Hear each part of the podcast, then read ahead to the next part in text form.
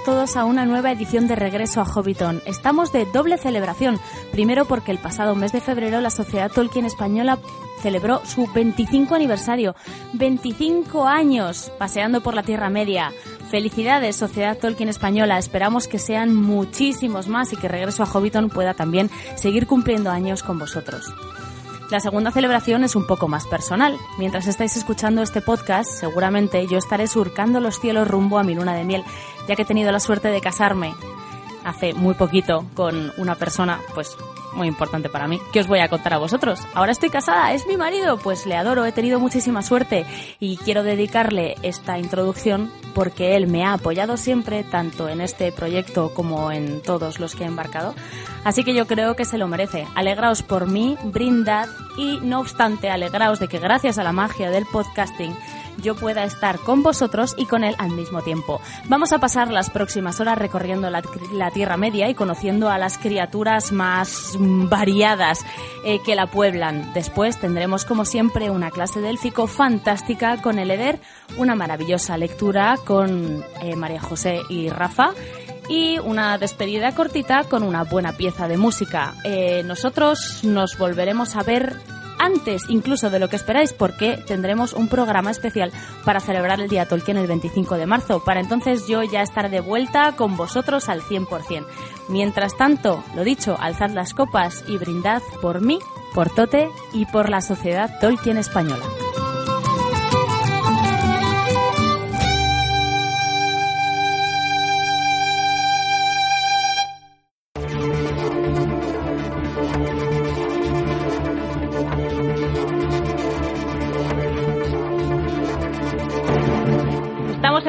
A Hobbiton vamos a mandar una expedición peligrosísima por el mundo de la Tierra Media. Vamos a descubrir los animales más peligrosos, los bichos más extraños, las criaturas más rarunas, esas que salían en los libros y que nadie más volvió a ver nunca más. Una pequeña mención minúscula. ¿Tenéis curiosidad por saber esas cosas? Nosotros os vamos a contar mucho de ello.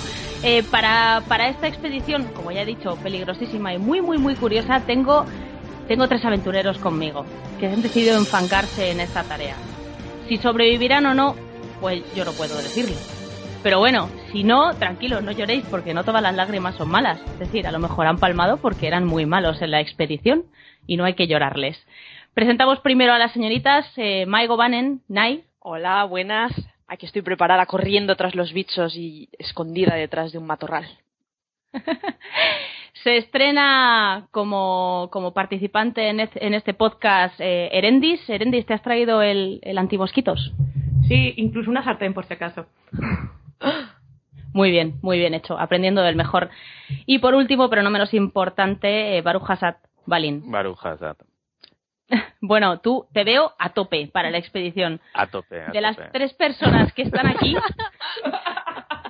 Yo creo que eres el que más a tope está, porque ahora mismo, si un Balrog te muerde, es probable que se intoxique con todas las drogas que llevas en él.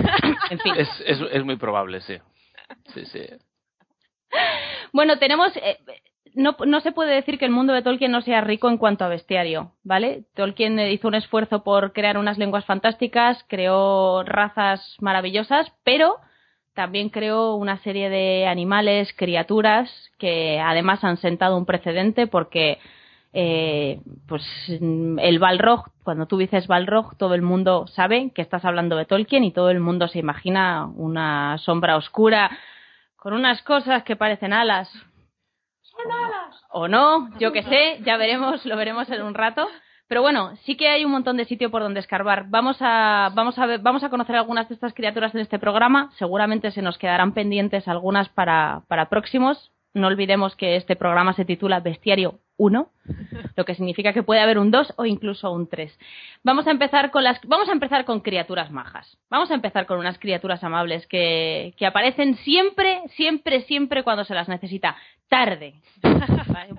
Justitas es el, es el, el, médico de última hora de la película de acción que ahí alarga el brazo, pum, y salva con una inyección de urbasón a, a alguien que está palmando. Pero bueno, pero llegan. Lo importante es que llegan. Nuestras amigas las águilas. Nay, cuéntanos alguna cosilla de las águilas. Pues a ver, las águilas, bueno, a mí me encantan. En el, en el universo de Tolkien son bueno, no son águilas normales, son enormes, son majestuosas aves y además tienen la capacidad de hablar. Em, estas aves fueron creadas por Mangue y Yavanna antes de despertar de, de, los hijos de Ilúvatar. De hecho, es que en la canción de los Ainur, los cantos de ambos se elevaron juntos, con lo cual el reino de Mangue, que es el de los aires, y el de Yavanna, de la tierra y los seres vivos, pues crearían algo, algo juntos. Y bueno, no puede ser otra cosa que estas majestuosas águilas. Eh, ¿Cuál es su función? Pues su función básicamente son eh, los nobles vasallos, vigías, mensajeros de, de realmente son tan grandes que en la primera edad su envergadura llega, bueno, son aproximadamente de unos 30 metros de, punta a punta de sus alas. O sea, imaginaos, esa te sobrevuela y, y se eclipsa el sol, ¿vale? Es increíble. En la tercera edad, ya mm, durante El Señor de los Anillos, ya son más pequeñas, ¿no? Las que conocemos em, no son tan impresionantes. Pero bueno, el ave más, em, el águila más grande que conocemos es eh, de la primera edad, lógicamente, y es Zorondor, el rey de las águilas, que, su envergadura llegó a los 55 metros de ala a ala. O sea, increíble. Más o menos como, como, como un Boeing 747, ¿vale? Para que os hagáis una idea. Eh, también sabemos que son extraordinariamente longevas, puede que incluso inmortales, es algo que no se llega a saber mm, con exactitud. Lo que sí que sabemos es que, por ejemplo, las hazañas de Zorondor abarcaron unos 600 años, con lo cual, claro, tampoco sabemos que muera, con lo cual, mm, pues sí, pueden ser inmortales, ¿por qué no? Al final. Em, voy a hacer ahora un pequeño recorrido sobre el papel de las águilas durante las diferentes edades. Eh, en, la primera, edad eh, están íntimamente relacionadas con Manwë y su misión principal, como, ya he comentado, era pues ser las mensajeras y vigías de, de, del Valar. Aunque tenían también la misión de ayudar a los elfos y a los hombres contra, contra Morgoth. Eh, entonces su líder era Zorondor y, y, bueno, se nos dice que eh, espíritus que tenían forma de halcones y águilas revoloteaban por las estancias del palacio y los ojos de Mangue podían ver hasta las profundidades del mar y horadar las cavernas ocultas bajo la tierra. O sea que, que eso, que eran, o sea, que era un buen bicho. Eran un buen bicho, sí. ya me gustaría a mí tener, eh, tener estos espías por ahí. saber lo que pasa. Eh, bueno, ayudan, como os decía, ayudan a los elfos en diferente medida en varias ocasiones. ¿no? Por ejemplo, velan por Gondolin. Eh, se nos dice que pues, la vigilancia de las águilas mantuvo alejadas a las criaturas, y, a diferentes criaturas y espías, y por eso permaneció tanto tiempo escondido, ¿no? gracias a la ayuda de las águilas. Pero finalmente, cuando la ciudad cayó, ya todos conocemos la famosísima caída de Gondolin, ¿verdad? Sí, y si no, es que para la gente que no se haya leído el Silmarillion, bueno, si la gente ha venido a alguna reunión de la Sociedad Tolkien Española o alguna Estelcon, es altamente probable que haya oído esta lectura varias veces. Muchas veces, muchísimas veces. Demasiadas veces. Pero si no, no habéis estado, si no habéis tenido la gran suerte de escucharla de boca de alguno de los miembros de la Sociedad Tolkien Española en una fantástica lectura de cuentos y no os habéis leído el Silmarillion, estamos hablando de una ciudad de elfos de la primera edad que tenía siete murallas y su localización estaba escondida hasta que, bueno, pues se descubrió y la ciudad cayó. Eh, mientras estaba cayendo, bueno, las águilas también ayudaron a todas las pobres personitas que intentaban escapar, que eran emboscadas por, por, diversos seres, orcos, etcétera. Y, bueno, también al final de la primera edad eh, lucharon junto al ejército Valar, elfos, hombres, etcétera, en la guerra de la, de la cólera contra Morgoth. Eh, bueno, en concreto, las águilas tuvieron un papel fundamental contra, contra los dragones de fuego. Y si os parece, os, os leo un pequeño fragmento que es bastante, bastante chulo. Muy bien. Entonces, al ver que sus huestes eran aniquiladas y su poder dispersado, Morgoth se amilanó, y no se atrevió él mismo a salir a la batalla, pero lanzó sobre el enemigo el último ataque desesperado que había previsto, y de los abismos de Angband salieron los dragones alados que habían estado ocultos hasta entonces, y tan súbita y ruinosa fue la embestida de la terrible flota que el ejército de los Valar retrocedió, porque los dragones venían junto con grandes truenos y relámpagos y una tormenta de fuego. pero llegó perdón, Earendil brillando con una llama blanca y alrededor de Vingilot estaban reunidas todas las aves del cielo y las capitaneaba Zorondor, y hubo una batalla en el aire todo el día y a lo largo de una noche de duda. Antes de salir el sol, Earendil mató a Ancalagón el Negro, el más poderoso del ejército de los dragones, y lo arrojó del cielo, y cayó sobre las torres de Zangorodrim, que se quebraron junto con él. Entonces salió el sol, y el ejército de los Valar prevaleció, y casi todos los dragones fueron destruidos. Bueno, como, como podéis ver, aquí el ejército de las águilas dio todo y más, porque Lo cual es curioso porque al final eh, las águilas vuelan, pero los dragones escupen fuego. Sí, sí, sí. O sea, y, y eran bichos grandes, ¿no? Entonces resulta curioso, pero mira, pues sí, pues les dieron lo suyo. Exacto. Eh, eh, bueno, como os decía, en esta época ya Zoronder era el líder, era, se nos dice que era un águila fuerte, intrépida y que luchaba constantemente contra, contra las criaturas de Morgoth. Eh, tiene varias hazañas propias esta águila, por ejemplo la del rescate de Maedros, que fue, esta águila fue la que ayudó a Fingon a rescatar a, a, a Maedros. También recupera el cuerpo de Fingolfin de las manos de Morgoth y de hecho le desfigura la cara eh, cuando en el proceso, mientras está recuperando el cuerpo. También mandó a dos de sus sirvientes conducir a Uor y a Urin a, Gondolin. Incluso rescató a Beren y, a Lucien de las, de las puertas de, de Angban. Les llevó de vuelta a Doriath. Em, se dice que al final de la primera edad regresa junto a Manwë, por eso digo que realmente mm, puede ser perfectamente inmortal, no se sabe, no, no, no llega o sea, no se dice cuánto viven las águilas. Mm, ya, sí, y además, bueno, es que el tema de la inmortalidad en Tolkien es muy complejo. Y no sé si las águilas son inmortales o no. Depende de. Yo, yo entiendo que, bueno, como nada es inmortal, realmente del todo, si están atadas al destino de Arda, pues estarán con Mangue hasta, hasta el fin de los días, hasta que Arda desaparezca y entonces ellos desaparezcan con ella. Y si son mortales, pues irán al destino que Ero y Lúvatar haya preparado para ellas. Pero es verdad que no, no recuerdo yo que se especifique nada en ningún sitio. Lo que sí que es verdad es que cambian de líder. Pero bueno, pueden cambiar de líder porque el otro esté cansado y decida que ya. Claro, exacto. Me voy con Mangue. se lo deja ahí a sus, a sus descendientes para que sigan, sigan ellos luchando. Ya está cansado. Claro, abdica, ¿no? Abdica. Pues nada, vamos a continuar. Continúa con la segunda edad, que a los numenoreanos lo de las águilas les gusta. sí, ¿eh? Ellos pueden hablar, ellos pueden hablar de lo que tapaban el sol y de lo grandes que eran y de los anchas que tenían las alas. Sí, les llevaban truenos debajo de ellas, debajo de las alas. bueno, durante la segunda edad su, su papel es mucho más sutil, ¿no? No, eh, no están tan presentes. Bueno, sí que se menciona que, por ejemplo, tres águilas guardaban el monte del Melentarma y que los numeroneanos las llamaban los testigos de Manwë, enviados desde Amán para vigilar la montaña sagrada, etcétera. También en los cuentos inconclusos se habla, se habla de. Mm, eh, bueno, se menciona que en la cúspide de la torre del palacio del rey en Armenelos vivía, una pareja de águilas.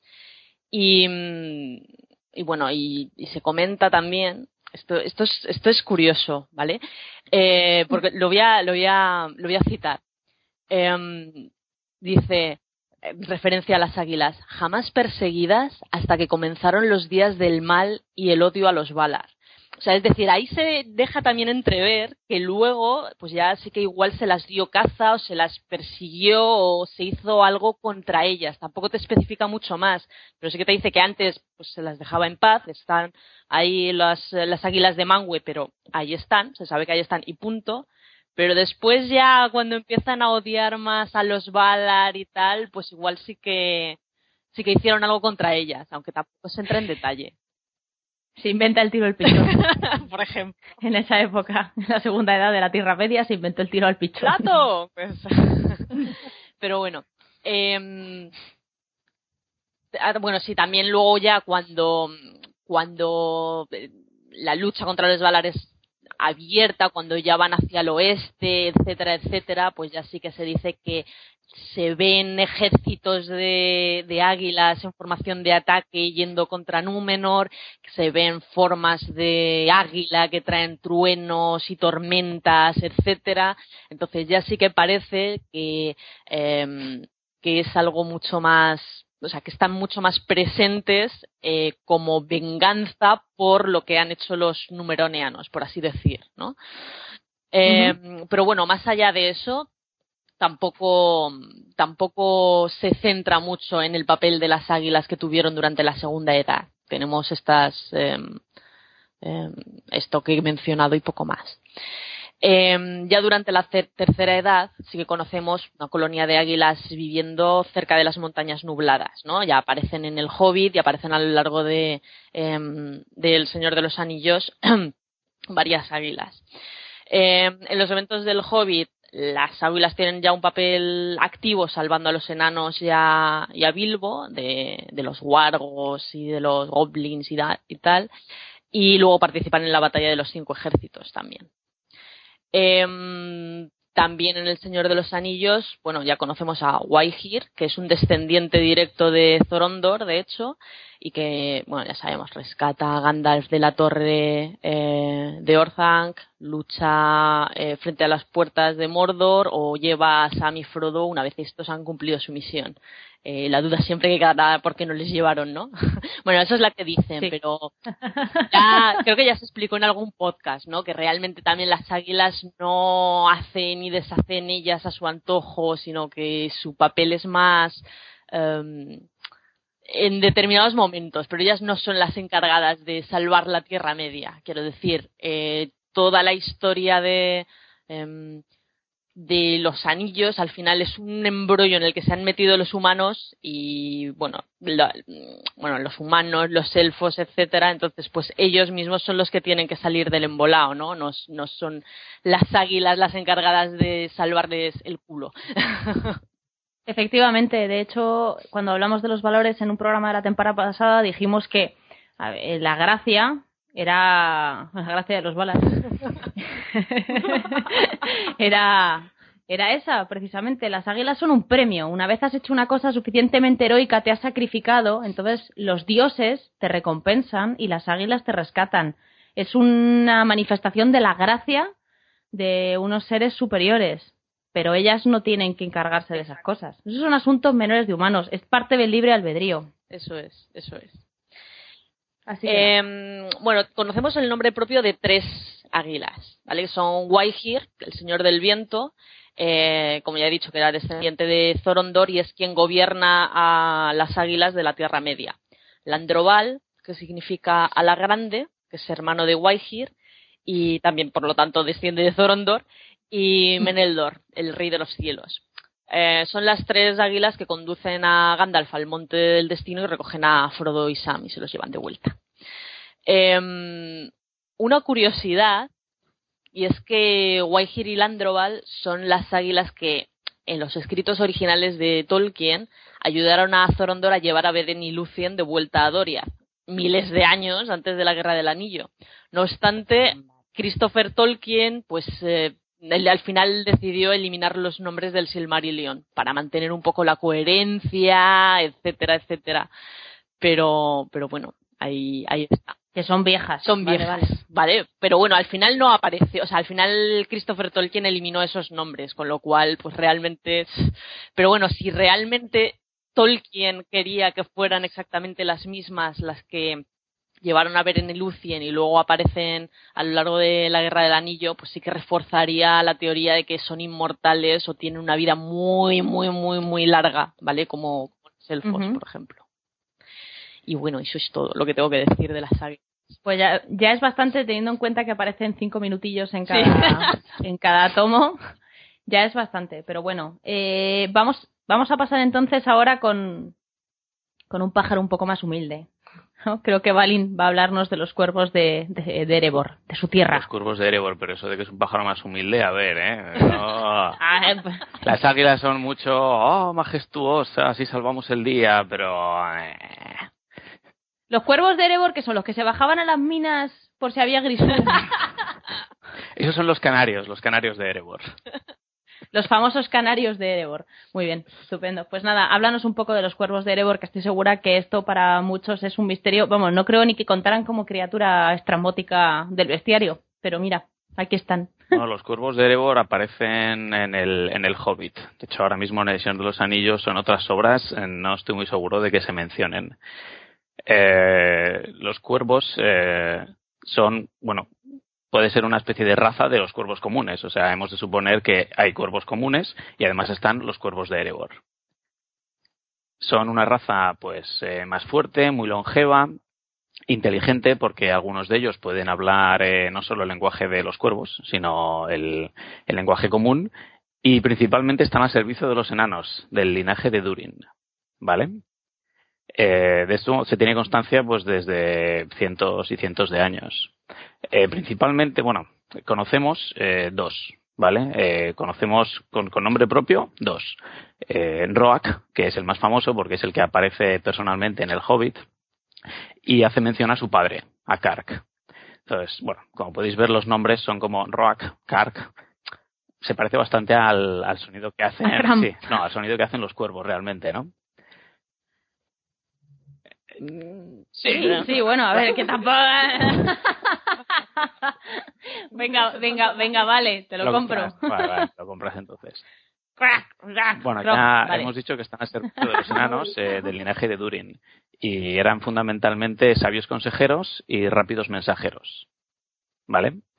Eh, ¿Cómo aparecen? Mira, voy a, voy a leer el, el momento en el, en el que aparecen los cuervos en el Hobbit. Pronto hubo un batir de alas, y de vuelta, y de vuelta apareció el zorzal, y con él vino otro pájaro muy viejo y decrépito. Era un cuervo enorme y centenario, casi ciego y de cabeza desplumada, que apenas podía volar. Se posó rígido en el suelo ante ellos, sacudió lentamente las alas y saludó a Thorin bamboleando la cabeza. Mira, macho, te has hundido a ti mismo. Me dices, bueno, bueno, las águilas majestuosas, pero los cuervos también molan. Y me, me sacas aquí un trocillo que sale un cuervo pisado por un tractor. No, lo que pasa es que es un cuervo muy decrépito con el ojo medio caído, la pluma rota, ¿qué me estás contando? Es un cuervo, es un cuervo muy anciano, porque de hecho él mismo dice, yo soy Roak, hijo de Kark. Kark ha muerto. Bueno, eh, pues lo siento, ¿no? Es un pobrecillo. Pero en un tiempo lo conocíais bien. Dejé el cascarón hace 153 años, pero no olvido lo que mi padre me dijo. Ahora soy el jefe de los grandes cuervos de la montaña. Somos pocos, pero recordamos todavía al rey de antaño. ¿Vale? Entonces, ahora, eh, está mayor, casi sin plumas, eh, oye, pero es que tiene 153 años y ha venido en un momento de necesidad a ayudar a Thorin y a los enanos. Pobre cuervecillo renqueante. Claro, es que 153 años, vale, igual las águilas son inmortales, oye, pero un cuervo de 153 años. No, no, no, no, si está, vamos. ¿Cómo nos conservamos nosotros con 153 años? Por eso, por eso. Pues y pues sigue sigue hablando porque ahora ya me pica la curiosidad y tengo un par de preguntillas que te voy a hacer después, si no me lo resuelves tú con lo que me cuentes. Bueno, es que tampoco hay mucho más que contar. O sea, se dice que, se dice que sabían, o sea, que eran expertos en muchos idiomas, eh, participaron en la batalla de los cinco ejércitos, ¿no? Porque ayudaron al, al, ejército de los pueblos libres. Se sabe que fueron comunicando noticias entre los distintos, bueno, entre, entre los distintos ejércitos de los pueblos libres que estuvieron allí. Eh, llevaban información. Fue Thorin fue avisó a Dain eh, precisamente diciéndole a Roak, oye, que avisara a, a Dain en las colinas de hierro porque le necesitaba. Y el, problema es que se sabe poquito más de ellos. Aparte de que están allí, ayudan y son mensajeros, eh, la verdad es que los cuervos de Erebor, aparte de estar controlándolo todo e informar, mm, bueno, pues poca cosa más sabemos. Sí, bueno, pero están en el bestiario y yo creo que es porque, porque viven un huevo, ¿no? De tiempo. O sea, al final, pues eh, si solo es mensajero, bueno, habla, ¿vale? Un cuervo habla. También es, pero no hay que olvidar que el Hobbit es un cuento para niños y muchas criaturas mm, que a lo mejor en El Señor de los Anillos no tendrían cabida, aquí tienen cabida porque es un cuento. No obstante, no es un cuervo normal, porque tiene 150 años. Ahí es donde estaba mi, por donde iba más o menos mi duda, que si no dicen mucho más de ellos, entiendo que no se podrá resolver, pero yo me pregunto si no tendrán algo de divino igual que las águilas. O sea, las águilas son creadas por Mangue, son sus ojos, son su, sus oídos y llevan a cabo sus acciones y viven muchísimo porque son criaturas divinas. Yo entiendo que un cuervo de 150 años algo tiene que tener de relación con los Valar. Pues algo, algo tendrá. Hombre, o sea, existen los cuervos normales, ¿vale? Y estos son una raza especial de cuervos que son más inteligentes, más grandes, más longevos. Claro, ¿eso de dónde viene? ¿Selección natural? Pues no, ah, seguramente haya algo más No, aquí es a dedo. Aquí Eso, es a dedo, o total. que los enanos han estado criándolos durante cientos de años, seleccionando los mejores ejemplares para tener un... No, o sea, seguramente los cuervos ya estaban en Erebor cuando fue, o estaban por allí cuando, cuando fue colonizada por primera vez. Los han cruzado con águilas. Pobre cuervita.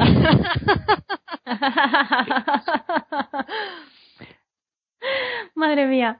Muy Entonces, bien. bueno, es Pues- un pajarraco, ¿no? Porque los cuervos además suelen ser siempre, tienen esas connotaciones negativas de pájaro de mal agüero, que si son feos, que si traen las malas noticias.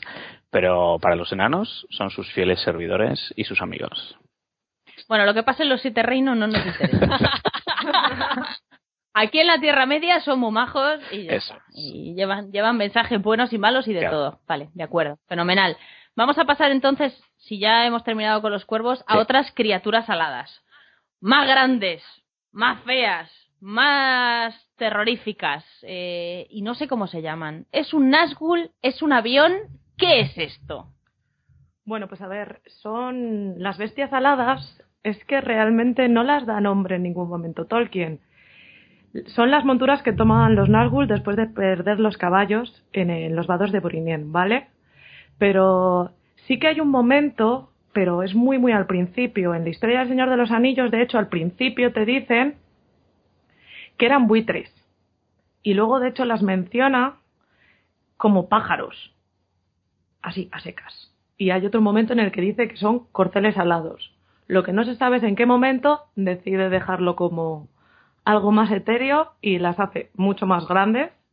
O sea, de hecho son las, los animales más grandes que hay que vuelan, más grandes incluso que las águilas. Te las describe, y, pero sin plumas. Y las alas, he aprendido esta palabra para esto, son coriáceas, que significa que es de un tipo de hoja, así como tipo hoja. Yo Oh, sí lo vale. creo.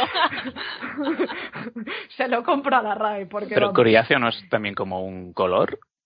O igual estoy yo mezclando conceptos. puede que sea un color. Yo es que O lo un- busqué en el diccionario porque cuando leí la de- descripción te pone que carecen de plumas y que tienen unas alas enormes, coriáceas. Y dije, ¿qué es esto? Y vi que ponía tipo de hoja y dije, pues si la RAE lo dice, yo le creo, porque no tengo muy claro. Igual es un fallo en la traducción. No, pero o sea, a, mí, a mí me suena que también No coriáceo no es como que es como cuero. También, o igual Puede es. ser, ¿eh? No sé, no sé. Yo te creo, Valiant. Si yo tengo, tengo aquí a Elia consultando a ver a qué se refieren. Pero bueno, y luego te dicen que además tienen dedos callosos y que además desprendían un hedor increíble. Tenían un rastro de hediondo estupendo. Y pico y garras, que es algo que, por cierto, no se ve cuando estuvimos haciendo el revisionado de la película. No tienen pico, pero en la descripción sí. Efectivamente, Elia dice que sí. mm, Aparece que pone parecido al cuero. Cuero, cuero. No sé hablar. Al cuero, relativo al cuero. Vamos, que las alas eran como de cuerillo. De cuerillo, exactamente. Pero bueno. Gracias, Vali, gracias, Elia. Bueno, y luego además aparecen, siempre que te las describen, te dicen como que se crea una gran oscuridad y pueden incluso casi ocultar el sol. De hecho, la primera vez que se las menciona en El Señor de los Anillos, que Legolas mata a uno de ellos, cuando van bajando el Anduin, después de dejar Lothlorien, eclipsan el sol. ¿Vale? Entonces, pues bueno, o sea, que generan siempre una nube oscura, yo creo que está muy vinculado también a que son las monturas de quien son, que son los Nazgûl, que realmente absorben también la luz. Entonces, claro, si juntas el tamaño brutal que tienen estas bestias con lo que llevaban encima, pues la mezcla es estupenda para hacerse de noche casi de día. Luego, además, en las menciones de dónde vienen, se menciona que podrían ser de un mundo ya extinguido, esto es frase de Tolkien, y que la especie ha, ha sobrevivido gracias a nidos que tenían escondidos en algún lugar y que Sauron lo descubre y las empieza a alimentar de carne putefacta. Súper rico el menú, oye. Lo- lo- lo ¿eh? para que te salga algo bello y hermoso. claro. Yo, yo todos los días un poquito de esto y vamos, estupendo te quedas. Luego, bueno, aparte de esto de que absorben la luz o la tapan, tenían unos alaridos curiosos, de esos de, por favor, tápame los oídos, déjame esconderme o algo. También sabemos que, vamos, ya he dicho que uno de ellos fue matado por Legolas, de las pocas apariciones que tienen, y el otro fue matado por Eowyn en la batalla de los campos de Pelennor, mientras intentaba defender a Theon. Entonces, bueno, luego también, ya, sí, más o menos, de ellos ya os he contado, porque ya os digo, os he dicho lo de que son buitres. Entonces, más o menos esto es lo que tenemos un poco de las bestias aladas, porque realmente aparecen muy tarde en El Señor de los Anillos, aparecen una vez cuando están sobrevolando el Anduin, y luego ya, como la montura de los Nazgûl, diferentes veces, pero muy puntuales. Y es algo que se ve por la evolución de Tolkien de no sé si ponerlos como corceles alados, no sé si son buitres, no sé si son pájaros, como que no lo tuvo muy claro hasta el final, entonces no están muy definidas, pero bueno, más o menos así nos las van pintando. Vale, tengo que decir en defensa de, de Erendis que si tú pones en internet coriáceas, aparecen hojas, porque son plantas, ¿vale? Las coriáceas son un tipo de planta que te da alergia o no. Mucha gente tiene alergia a las coriáceas, que conste. Pero si pones coriáceo punto, entonces te dice relativo perteneciente al cuero. Aclaremos Entonces yo creo que es una mezcla de las dos, porque imagínate el terror que pueden causar si encima los bichos causan alergia ahí a toda la gente de la Tierra Media. Yo te digo una cosa, creo que no lo tenía claro Tolkien, o sea que no lo vamos a tener claro nosotros. Nos vamos a basar aquí, mira, este es uno de esos momentos en los que las películas son útiles.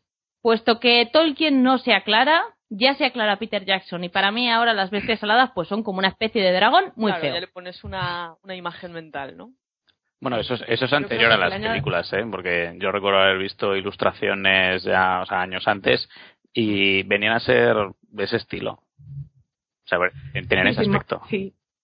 sí, por la descripción de Tolkien, desde luego se parecen mucho, salvo que les falta pico a las de las películas y a las de muchas ilustraciones, porque te menciona en cierto momento, espera que te lo leo, que lo tengo aquí marcado, cuando, cuando está Eowyn defendiendo a Theoden, dicen, de pronto la, la bestia horripilante pateó alas, levantando un viento hediondo, subió en el aire y luego se precipitó sobre Eowyn, atacándola con el pico y las garras abiertas. Entonces, le falta el pico. Es lo único. Pero vamos, lo demás yo creo que más o menos se ajusta bastante a lo que nos cuenta Tolkien. Bueno, pues ya que estamos contigo y nos estás hablando de las bestias aladas, yo creo que podemos enganchar con una criatura que te tocaba a ti también y que tiene bastante más chicha y que son precisamente los jinetes de estas bestias aladas. Eh, los Nazgûl, los espectros del anillo. ¿Qué es, Paula? A ver, pues mm, realmente la palabra Nazgûl está en lengua negra y que viene de Nas, que es anillo, todos lo recordaremos del poema del anillo, y Gul, que significa espectro. Así que sí, probablemente Nazgûl sea la palabra o espectro del anillo, sea lo que más se ciña a la realidad. En élfico se les llamaba Ulairi. Espero que Eleder me corrija la pronunciación o le preguntes cómo se pronuncia Ulairi. realmente. Ulairi, eso. ¿Cómo se nota que tú estudias más que yo? Pero vamos, que también se les denomina jinetes negros o los nueve. Eran los nueve espectros de los reyes de los hombres a los que Sauron entregó los anillos y eran sus principales servidores. Realmente no eran todos reyes, ¿vale? O sea, había reyes, había hechiceros, había guerreros. Lo que sí que se sabe es que tres de ellos eran grandes señores de los numenoreanos. Aquí estos. En fin, Te dejan Físicamente- fácilmente estos numeroneanos. Siempre liándola. A veces. A ver, físicamente el aspecto que solían tener suelen presentarse envueltos en un manto negro. Y el señor de los Nazgûl normalmente suele portar una corona, que denota que él es el señor de los Nazgûl. Y dentro de su manto no se veía nada, eran transparentes, digamos. Salvo los ojos, que tenían los ojos como con un fulgor mortal. ¿Vale? Luego, eso sí, en el momento hay una descripción de ellos un poco más acertada de cuando Frodo se pone el anillo en la cima de los vientos, que es la única vez como que se les ve realmente, y que les describe como figuras altas con caras blancas y ojos penetrantes y despiadados. Bajo los mantos llevaban unas vestiduras largas y grises. Yelmos de plata cubrían sus cabelleras canosas, y las manos malicientas sostenían espadas de acero. Luego además también tenemos que en cierto momento el rey brujo se enfrentó a Arnur y ahí se nos señala que también llevaba una máscara negra. Pero vamos, básicamente era un manto negro, una coronita y dos ojos súper bonicos ahí desprendiendo odios. ¿Qué sabemos de su origen? Pues a ver, al principio del todo, Sauron les da los anillos y empiezan, pues, esto como con el anillo. Ganan riqueza, ganan gloria, todo es bonito, su vida empieza a ser súper larga, pero lo de la vida súper larga a veces no es tan guay, entonces les empezaba a hacer un poco pesada. Es ya como, esto es cansado. Un poco lo que les pasa a los hobbits, ¿no? Que Bilbo dice lo de que a veces está como casado y que se siente como mantequilla sobre mucha no, poca más demasiado pan. Sobre demasiado pan, esa es la frase. Pues un poco igual, tienen esa misma sensación. Además les pasa que a veces pueden llegar a empiezan a convertirse en invisibles y consiguen hacer cosas sin que nadie les vea, también como los hobbits que cuando se ponen el anillo único desaparecen. Y empiezan a ver cosas cuando llevan los anillos de mundos que la gente no, no puede ver, la gente normal. Y además, Sauron utiliza ese poder de ponerse el anillo para empezar a mandarles un poco como cuando tocan la Palantir Saruman y empieza a ver cosas o Denethor, pues les va mandando como mensajes subliminales, digamos. Y entonces así es como los va corrompiendo poco a poco y terminan dependiendo totalmente de la, de la fuerza del anillo y pierden y pierden su propia fuerza y su propio cuerpo y demás. Dependiendo de además de la fortaleza de su espíritu original, tardaron más o menos en volverse, en volverse espectros. Es como si fuera una droga, ¿no? Una droga así muy fuerte. una droga que te hace desaparecer. Un, un, sí, un mecanismo de control, ¿no? Y de que queden atados a él completamente. Una vez corrompidos del todo, pues ya, ya los tiene en su mano. Ya, ya no pueden escaparse aunque quisieran. Eso, Exacto, totalmente. Como... Pues algo así debe de ser. Vamos, una gozada, no cogéis un anillo, anda. que mira cómo acabas luego. Luego, bueno, tenemos que la primera aparición de ellos como Nazgûl reales, como espectros del anillo, es en torno al 2250 de la segunda edad, que comienzan atacando fortalezas numenoreanas en las costas del mar. Sí. Luego, esto lo que nos señala es que cuando Sauron cae con Númenor, ellos también desaparecen una larga temporada, lo que pasa es que el anillo se salva y entonces ellos pueden ser recuperados otra vez. Pero caen ahí. Y vuelven a aparecer, es, déjame, en torno al 1300 de la tercera edad, que es cuando el principal de ellos se convierte en el rey brujo de Angmar. Aunque no será hasta 1640 cuando empiecen a adentrarse en Mordor para comenzar los preparativos para el retorno de Sauron. Y ya en 2002 Uy, como hace nada. Hace nada. Estaban para estrenar las películas ya. De hecho, ya habían estrenado la primera. Es verdad. Qué triste. Con Sauron ya retornado es cuando toman Minas Ithil y la transforman en Minas Morgul. Luego un poquito más, como veis, realmente en la segunda edad están poco. Dan un poco por saco a los numenoreanos, se hunden y ya vuelven para, toda la guerra del anillo. A ver, la segunda edad es de los numenorianos y punto. O sea, no hay nada más. Las águilas no, las águilas no pintan nada, los Nazgûl no pintan nada. O sea, la segunda edad es de los numenorianos y de Sauron. Aquí no, no nos hace falta nadie más. No y los cuervos, los cuervos también estaban por ahí. Venga ya, los cuervos de Crépito, anda.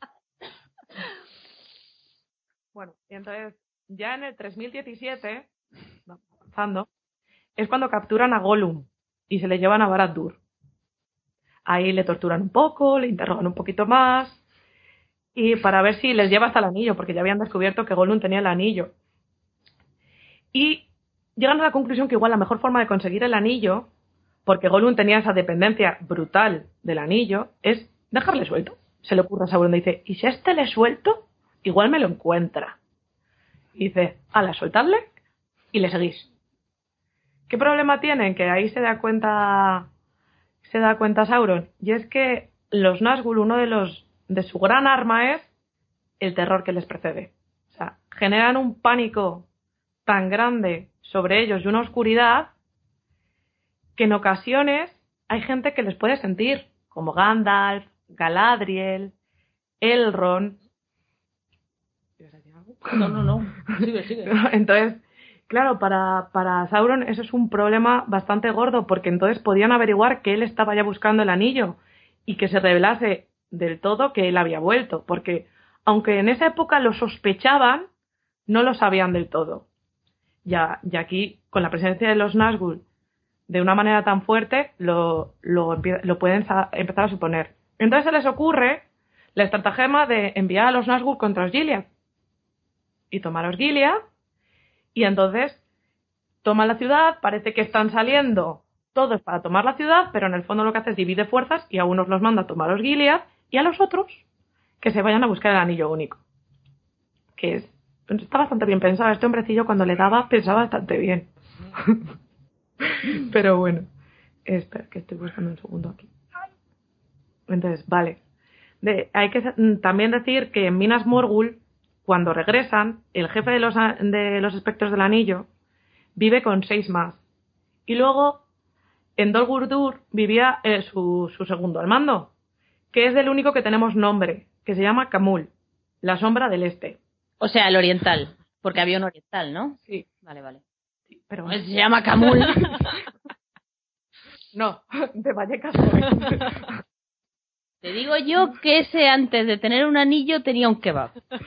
Seguramente. Después de Gastón Bumaki, listo. Igual podría haber No, no, sí, sí que había un oriental, ¿verdad? Sí, sí, vale, sí. vale, pues tiene que ser este. De hecho, yo creo que por eso es lo Si de la se llama la sombra del este, tiene toda la tiene sentido. Y además este lo que tenía era otro ayudante que era el que le servía de mensajero. Eh, bueno, en la cuenta de los años se dice que de hecho hay tres en Dol Guldur. Aquí Tolkien no lo tenía claro cuántos tenía en cada sitio. Pero bueno, siguen siendo un buen número. Y a ver, que os iba a contar yo alguna cosilla más. Ah, vale, bien. Bueno, de las armas y males sí que os he hablado de- del terror que van produciendo. De hecho, tengo por aquí un trocico de, de cuando están la cima de los vientos. Porque, a ver. Sobre el borde de la pequeña cañada del lado opuesto a la colina, sintieron, más que vieron, que se alzaba una sombra. Una sombra o más. Miraron con atención y les pareció que las sombras crecían. Pronto no hubo de ninguna duda. Tres o cuatro figuras altas estaban allí, de pie en la pendiente, mirándolos. Tan negras eras que parecían agujeros negros en la sombra oscura que los circundaba. Frodo creyó oír un débil siseo, como un aliento venenoso, y sintió que se le helaban los huesos. Enseguida, las sombras avanzaron lentamente. El terror dominó a Pippin y a Merry y se arrojaron de cara al suelo. Sam se encogió junto a Frodo.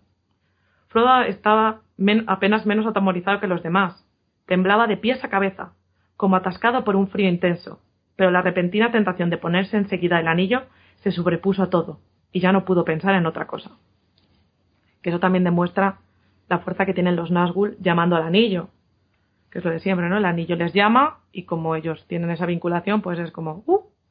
Debían de tener GPS o algo que lanzaba ondas el anillo. Estoy aquí, estoy aquí. Espera que me pongo, que me Como encienda. compartir ubicación con el WhatsApp, ¿no? Básicamente. Básicamente. Luego hay una cosa, hay dos cosas que me han parecido relativamente curiosas. Bueno, uno es cuando Eowyn mata al rey brujo, el rey brujo dice que no puede ser vencido por ningún hombre. Y ella le dice, no soy un hombre, soy una mujer. Bien, todo esto es una profecía que hay en torno al rey brujo. Se ven las primeras versiones que Gandalf señala que será vencido al final por uno valiente y galante. Aquí no dicen si es hombre, si es mujer, si es de no se sabe quién. Y luego esto sigue evolucionando hasta alguien que jamás ha matado a ningún hombre, y entre paréntesis, o ninguna cosa viviente. Y entonces ya después, en versiones futuras, o sea, vamos viendo que es como, primero es valiente y galante, luego nos vale cualquiera que no haya matado a nadie, y luego ya es que no tiene que ser la mano de ningún hombre la que podrá batirlo. De hecho, no solo dice Gandalf, también se lo dice Glorfindel a Earnur, porque hay un momento en el que Arnur, en una batalla anterior, eh, ha vencido en cierta manera al rey brujo y, quiere perseguirlo para terminar de matarlo. Entonces Glorfindel le dice, no va a ser la mano de ningún hombre el que pueda batirlo, o sea, para el carro, porque si no, Bueno, para, para los que no conozcan la historia de Arnur, es el último rey de Gondor. Por eso empieza la, la, la, la casa de los senescales en Gondor, porque el último rey de Gondor, que es Earnur, se enfrenta al rey brujo, que es su némesis, su enemigo de siempre, y muere, sin dejar descendencia. Si alguien quiere más información sobre esto, aparte de recurrir a los libros, por supuesto, si alguien quiere información más rápida, nuestros compañeros de la órbita de Endor, programa buenísimo que seguramente todos nuestros oyentes conocen ya, tienen una cosa que se llama Expediente Tolkien y hicieron uno sobre Arnur y el Rey Brujo. Ahí está toda la historia del último rey de Gondor.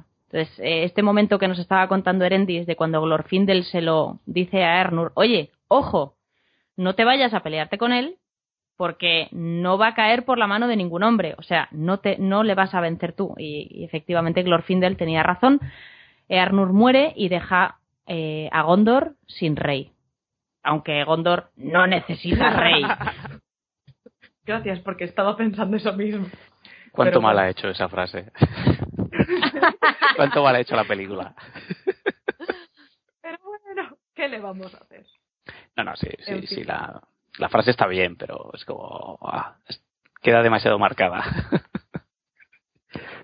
sí, la verdad es que sí. Y en relación con la profecía, decir que es que también en las versiones previas, todas estas dudas también le viene a Tolkien porque en las versiones previas un Nazgûl logra llegar a la puerta de la grita del destino. Entonces, claro, imaginaros la bonita situación de Frodo ahí en plan de tiro el anillo, no tiro el anillo y un Nazgûl en la puerta. Ni Sam ni, ni, ni Som. De hecho, Vamos. de hecho, sí. De hecho, Sam. Porque el Nazgûl le dice, aquí morimos todos juntos. Se lo planta así en plan de, aquí o yo o todos o ninguno. Y entonces coge Sam, que no estaba dentro, y lo puñala por la espalda. ¿What? Toma ya. Crítico furtivo. Un dardo. Y por eso sería muy sostenible con la teoría de que no es ningún hombre realmente. Bueno, ni, Sam- ni nadie que haya matado a alguien. Vale. Exacto. Sí, sí, sí. En el fondo, de hecho, al rey brujo también lo hiere Pippin. Merry. Merry. Joder, ¿por qué las mezclas siempre? Son iguales.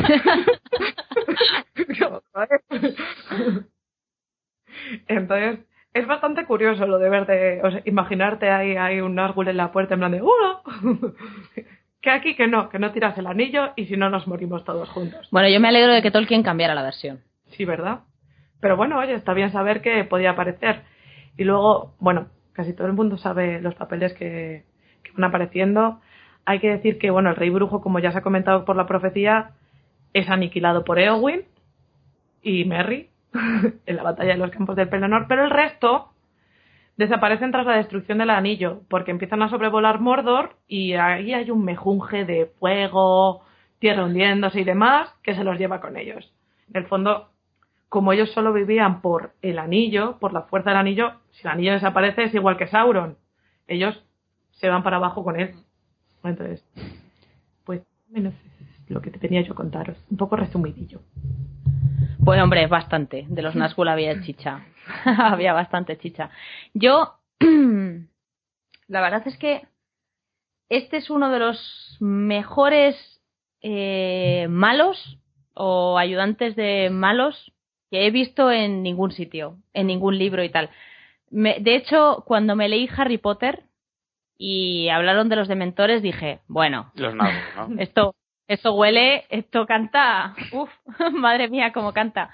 Y, y, y, y los dementores yo creo que son potentes en Harry Potter porque están muy basados en los Nazgûl que son muy potentes en El Señor de los Anillos.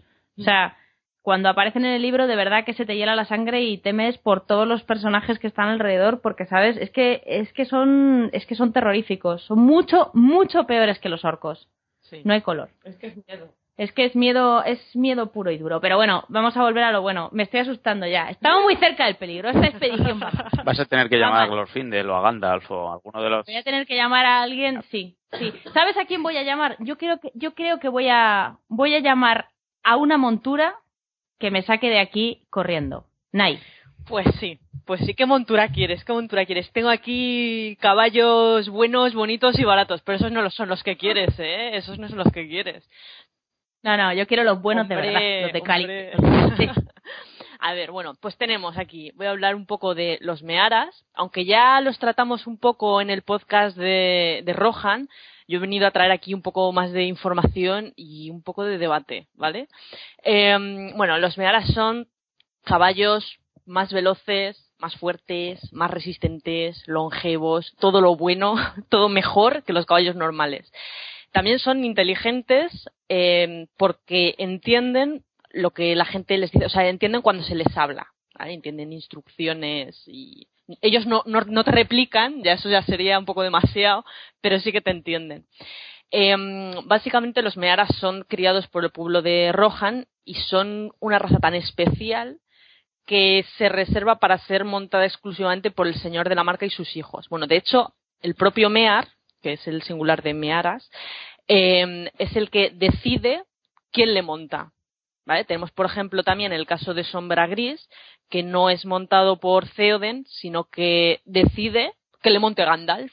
Y ahí está, es el único caso de, de un Mear que es montado por alguien que no es el señor de la marca y, sus hijos. Pero claro, es que Gandalf es Gandalf, ¿vale?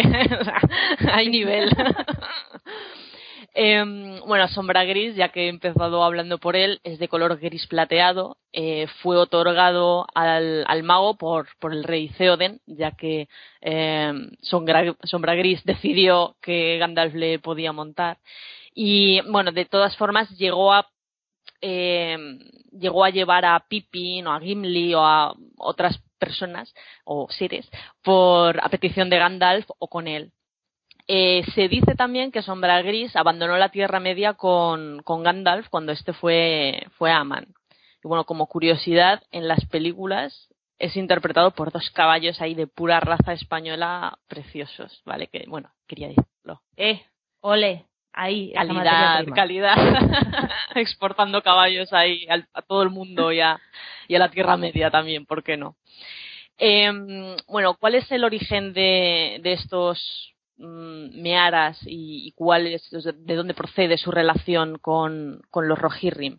Pues se remonta al año 2501 de la tercera edad y al primer rey de Rohan, a Eor el joven. Y os voy a leer un pequeño fragmento, si me permitís.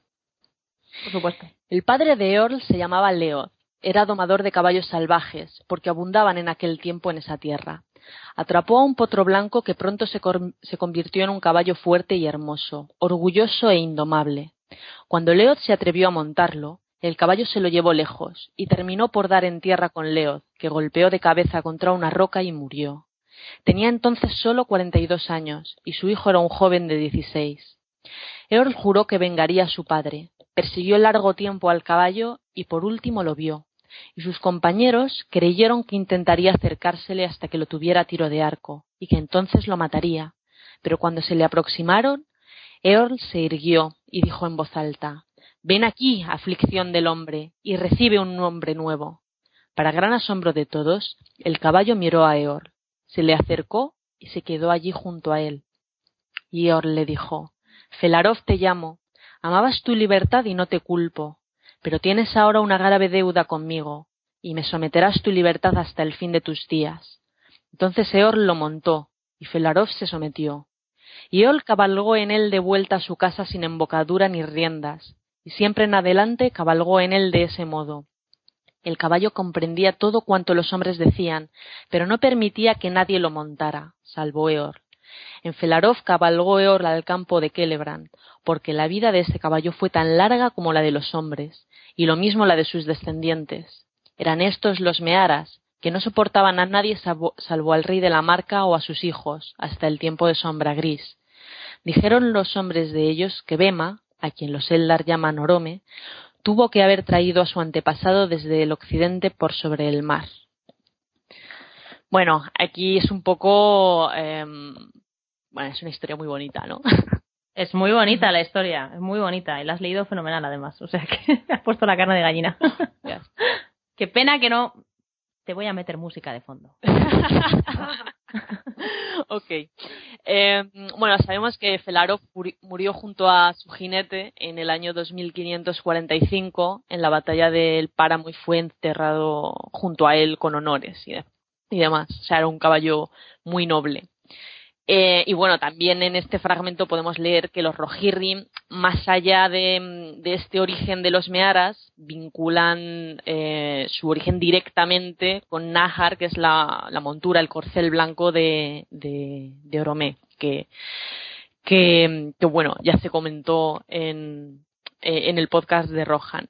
Pero claro, yo aquí también quiero traer una cosa, porque luego también está, hay otros caballos que si bien no son mearas, porque ya los mearas son eh, la, descendencia de, este Felarov y ya están en la marca y demás, hay otros caballos que también, o sea, por ejemplo, Asfaloth, que es el caballo de, de Glorfindel, también comparte, tiene ciertas similitudes con esta, con, esta raza de los mearas, porque por ejemplo también entiende cuando se le habla y, también es eh, muy veloz, es decir, tiene ciertas similitudes que te hace pensar que realmente también podrían tener ese origen común vinculado más a, los Valar que, que, también tienen los, em, los mearas, ¿no? Eh, entonces yo pienso, o bueno, he oído, leído una, una teoría, una hipótesis, que es que claro, cuando Fingolfin eh, eh, cuando Fingolfin ya Jolín, perdón, a ver, voy a, voy a leer un pequeño fragmento porque para, para aclararme las ideas, ¿vale? Fingolfin y su hijo Fingon dominaban Hithlum, y la mayor parte del pueblo de Fingolfin moraba en Mithrim, a orillas del Gran Lago. A Fingon se le asignó Dorlomnin, que estaba al oeste de las montañas de Mithrin, pero la fortaleza principal se levantaba en Eithel, Sirion, al este de Ered Wethrin, desde donde vigilaban Argalen, y la caballería de Fingolfin cabalgaba por esa llanura aún hasta la sombra de Zang Zangorodrim, pues los caballos se habían multiplicado con rapidez y las hierbas de Argalen, de eran ricas y verdes. Muchos de los progenitores de esos caballos provenían de Valinor y eran un regalo de Maedros, como compensación por las pérdidas de Fingolfin y habían sido transportados en barco a Losgar.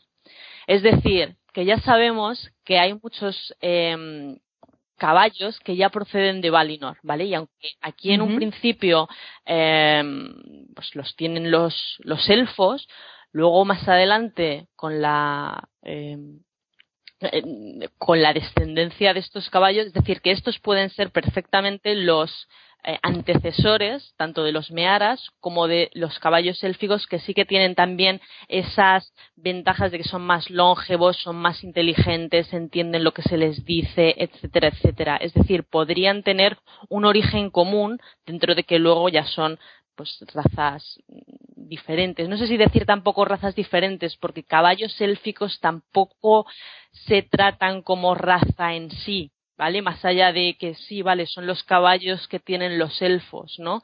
Pero sí que, como os comentaba, cuando Asfaloth, por ejemplo, lleva a, Frodo, eh, escapan de los, de los Nazgûl, sí que se ve que entiende lo que Glorfindel le dice, que hace más caso a las órdenes de Glorfindel habladas que a las de Frodo, que es el que en ese momento le está montando y demás, con lo cual sí que puede ser que el origen de ambos esté realmente en los caballos que proceden de Valinor y podría tener sentido porque tú esperas que un caballo que procede de Valinor ya sea pues más, más longevo, más inteligente, mejor que tenga ciertas propiedades entre comillas divinas, ¿no? Te digo más, eh, si tú te lees los cuentos inconclusos de Númenor y la Tierra Media y coges la parte de la descripción de la isla de Númenor, te dicen que los numenoreanos eran excelentes jinetes y que se comunicaban con sus caballos a través de bueno, les llamaban a distancia con silbidos y los caballos venían. A veces incluso solo les llamaban con la mente y el caballo acudía. Hostia, eso ya O sea, ¿eh? y, bueno, y no se dice nada de que los numenoreanos sean telépatas, o sea que es cosa del caballo, ¿vale? Entonces, eh, yo creo que todos tienen que tener el mismo origen. Sí. De hecho, a lo mejor son todos la misma raza, porque son momentos diferentes. A lo mejor primero los tuvieron los, los elfos de la primera edad, que los traen de Valinor, esos caballos llegaron hasta Númenor y de ahí pasaron a Rohan. O sea, sería perfectamente, sería perfectamente posible pero que tienen ascendencia. A ver, no son caballos normales. O sea, tienen que venir de Valinor como todo lo bueno, las águilas, los cuervos. Exacto. Yo, vamos, eh, yo estoy de acuerdo con eso. A mí me parece que es muy posible. No sé qué opinará el resto. Yo creo que sí. Es que es, es, lo que más cuadra con, con lo que sabemos y con lo que y con lo que hemos leído en la obra de Tolkien y en, y en todas las menciones que hay. Es una evolución bastante lógica. Y además, dentro que cabe, Rohan, que vengan de Númenor, tendría todo el sentido. Y que de Númenor vengan de, de Valinor también. En el fondo, si erigen la isla como regalo a los hombres por todo lo que han estado sufriendo aquí, por la batalla contra Melkor y demás, lo normal es que se la dejes bonita y con las mejores cosas. Ya equipada con los mejores cuerpos, las Hombre. mejores águilas y los mejores caballos. Hombre, dice fortalecida por Aule y enriquecida por Yavanna. Pues oye, ahí ya te está dando una idea. No, sí, yo creo que sí. Yo estoy de acuerdo. Y además los cuatro estamos de acuerdo, con lo cual esto, esto ya es canon. Ya es canon, ya está. Es- Esto no ya es canon. más. Esto se ha dicho en Regreso a Hobbiton y esto ya es canon. Bueno, muy bien, estupendo. ¿Tienes algo más sobre los mearas que nos quieras comentar antes de que pasemos al siguiente, la siguiente criaturilla? Eso es todo, por ahora. Eso es todo. Pues nada, me, pare- me temo, por desgracia, que los cascos de nuestros mearas nos han llevado a otro lugar un poco incómodo. Un poco incómodo, un poco húmedo, cerca de unas minas muy bonitas. Eso sí. Oye, eh, Balín, ¿es casualidad que tú ya te hayas encargado de los cuervos de Erebor y ahora vayas a encargarte del guardián del agua? Sí, pues creo que sí. Tiramos un dado al aire y lo que sale. ya, claro. Totalmente así. No, Totalmente no, no al azar. ningún tipo de Fue, elección. fue totalmente al azar. Muy bien, vamos allá. Bueno, el guardián del agua. Eh, lo primero es, ¿por qué es el guardián del agua? Realmente el... el- la- ¿Qué tiene el agua que haya que guardar? No, quiero decir, o sea, tenemos eh, un montón de, de seres con, con sus nombres propios, pero este es el guardián del agua. No tiene un nombre propio, no es una raza. eh, claro, ¿qué pasa? Que no se sabe. El nombre del guardián del agua le viene de las anotaciones que se hicieron en el libro de Mazarbul. Cuando está Gandalf en Moria con la compañía leyendo lo que, lo que hay en el libro de Mazarbul, eh, hay, una, hay una línea que dice, las últimas líneas dicen, la laguna llega a los muros de la puerta del oeste, el guardián del agua se llevó a Oin. Claro, eh, parece ser que ya los, los enanos que estaban en, en Moria, en Hazard Doom, ¿no? Eh, que fueron con Balin, pues le pusieron ese nombre. Entonces de ahí, de ahí el, el nombre de, de guardián del agua. Bueno, cuando, Vale, vale, pero a ver, lo importante. ¿Oin cuál es de todos? pues Oin es uno. No podemos seguir hasta que no sepamos el color de su sombrero, por favor. ¿Es el sordo o el del hacha en la cabeza? ¡Qué broma! ¿De qué color era el sombrero? No, no sé decirte, no lo sé. Punto Por negativo. favor, si sois todos familia, no lo sabes. Muy fuerte esto, ¿eh? No lo sé, no lo sé. Es uno que se fue con Balin, junto con otros muchos, a, a recolonizar. No, conmigo no, conmigo no. Yo... Era otro Balin. Era el otro, el otro Venga, Balin. sigue. Que te estamos interrumpiendo. Sigue, sigue. Bueno, entonces, eh, ¿cuándo aparece el Guardián del Agua? Bueno, pues eh, aparece en el Señor de los Anillos cuando la Compañía del Anillo llega a la puerta de- del Reino Enano de Moria. Como no pueden atravesar el Caradras, pues dicen, pues vamos a pasar por Hazardum. Y llegan a las puertas y están cerradas. Y todos recordáis que Gandalf no recuerda cómo se abren. O no sabe cómo se abren, porque él no había entrado nunca por allí. Entonces eh, hay un río eh, que, que llega más prácticamente hasta la puerta con una laguna, que es el río El Siranon, y ahí, cuando están, bueno, pues esperando, mientras Gandalf piensa y el resto pues empieza, se supone que a descansar un poco, empieza a aparecer un montón de, de tentáculos. Vamos a leer exactamente cómo se describe como si un ejército de serpientes viniera nadando desde el extremo sur. Un largo y sinuoso tentáculo se había arrastrado fuera del agua. Era de color verde pálido, fosforescente y húmedo. La extremidad provista de dedos había aferrado a Frodo y estaba llevándolo hacia el agua. Sam de rodillas lo atacaba a cuchilladas. La verdad es que el bicho es bastante es bastante desagradable. Sí. No le pone nombre porque. Porque Es decir, dirías, dirías, es un kraken, pero claro, si tiene dedos, Oye, ya no. si Claro. los cuervos se llaman Croak, Roak y cosas así, a este le puedes llamar. Le diría bien. Yo me doy cuenta de que las criaturas que describe más asquerosas no las ponen nombre, Sí, sí, porque sí. las criaturas aladas también la descripción es bonita y tampoco. criaturas aladas. A mí, Este lo que, sí, sí, no, a este no le pone nombre tampoco. Bueno, es que realmente no se sabe qué es. Entonces, como no se sabe qué es, pues, ¿para qué ponerle nombre, no? Además, si le pones también. nombre, eh, ya es, no sé, tiene... Ya te da pena matarlo. no, no que dé pena matarlo, pero ya como que tiene más entidad, tiene más, eh, más personalidad. O sea, un- una criatura que no tiene nombre, que no sabes qué es, pues siempre da mucho más miedo. Porque es como, ah, de repente del agua empiezan a salir tentáculos. Resulta que los tentáculos tienen dedos que agarran a Frodo. Son como de color eso, verde pálido fosforescente. O sea, mucho, mucho asco. Mucho asco y mucho miedo. Bueno, ¿qué más se dice? Eh, bueno, dice que aparecen otros 20 tentáculos, eh, que el agua oscura hirvió y el hedor era espantoso. Y además, eh, cuando estaban allí intentando retirarse, eh, consiguieron entrar dentro de, dentro de Moria y este ser cerró las puertas. Entonces también es, o sea, no solo se vio atraído hacia Frodo o quiso atacarle, sino que además les encerró. ¿Vale? Igual estaba compinchado con lo que les esperaba dentro. Pues no se sabe. Luego, posteriormente, cuando le preguntan a Gandalf, Gandalf responde, no lo sé. Porque creo que, no sé si es Sam o alguien que le pregunta qué era eso, ¿no? En plan, oye, tú eres el, el mago, o sea, explícanos qué demonios acaba de pasar. Y, y él dice, no lo sé, pero todos los brazos tienen un solo propósito. Algo ha venido arrastrándose o ha sido sacada de las aguas oscuras bajo la montaña. Hay criaturas más antiguas y horribles que los orcos en las profundidades del mundo. Y para que Gandalf te diga que es algo mm, antiguo y horrible, eh, imagínate. Es que los orcos son un regalo en comparación con todo esto que estamos sacando ahora en este programa. Sí, sí, sí. Claro, ¿qué ocurre? Eh, realmente esta es toda la información que, que tenemos al respecto. O sea, Tolkien nunca, o sea, luego ni, en boca de Gandalf ni de nadie se vuelve a, explicar ni a dar más información. O sea, no constatan qué, qué tipo de criatura es. Entonces, pues hay diversas teorías, elucubraciones eh, y especulaciones al respecto. ¿no? Por ejemplo, creo que en el, en el Complete Com- Tolkien Companion, eh, bueno, se especula que puede ser un dragón frío. ¿Eh? no sé, un dragón frío.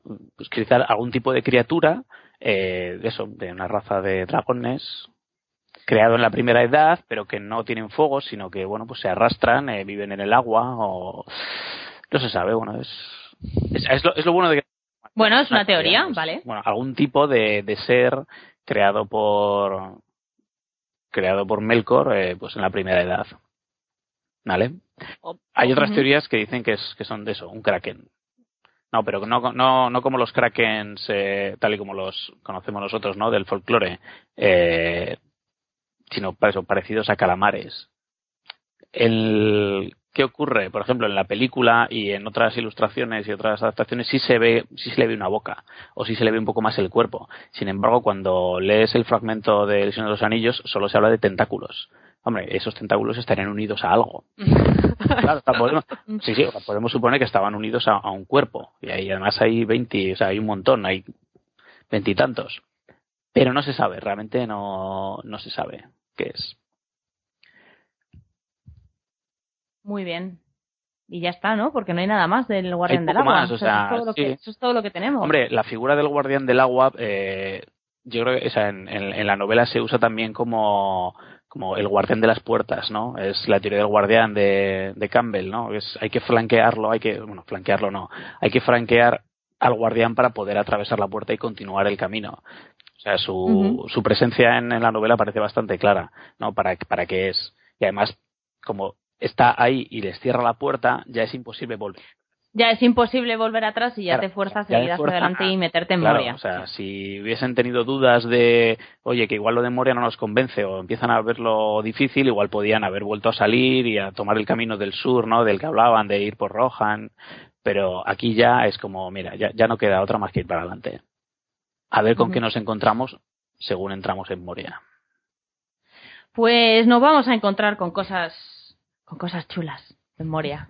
Moria espera una de las criaturas que más, que más daño ha, ha hecho a los lectores del Señor de los Anillos. Ese momento de no cerrar el libro y decir no quiero saber más. Ya está, este libro es un asco. Ha muerto para mí. No quiero seguir leyendo. Pero bueno, inevitablemente luego, luego continúas porque engancha. Pero bueno, eh, Erendis, háblanos de esta criatura que nos, que nos destrozó la vida momentáneamente.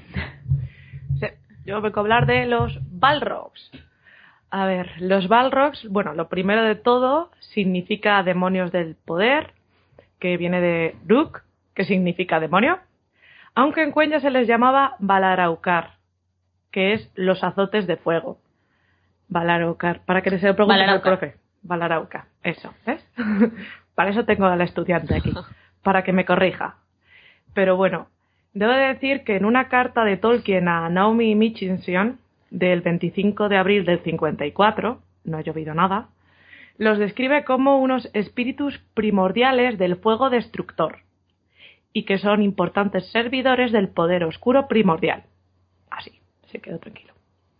Pero bueno, lo primero de todo, hablar de, de dónde vienen los Balrogs. Pues bueno, eh, el origen es una cosa bastante discutida al principio, tiene varias teorías Tolkien, duda un poquillo sobre cómo hacerlo. Empieza en el Anillo de Morgoth, al principio nos dice que en Utumo creó la raza de los demonios en días que en días posteriores los elfos llamaron Balrogs.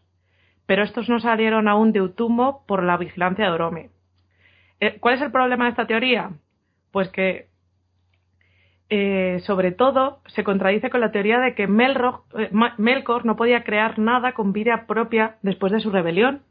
Entonces, como, como Tolkien era muy tiquismiquis con estas cosas, cosa que nos encanta, entonces, pues claro, esta teoría como que no tiene mucho sentido.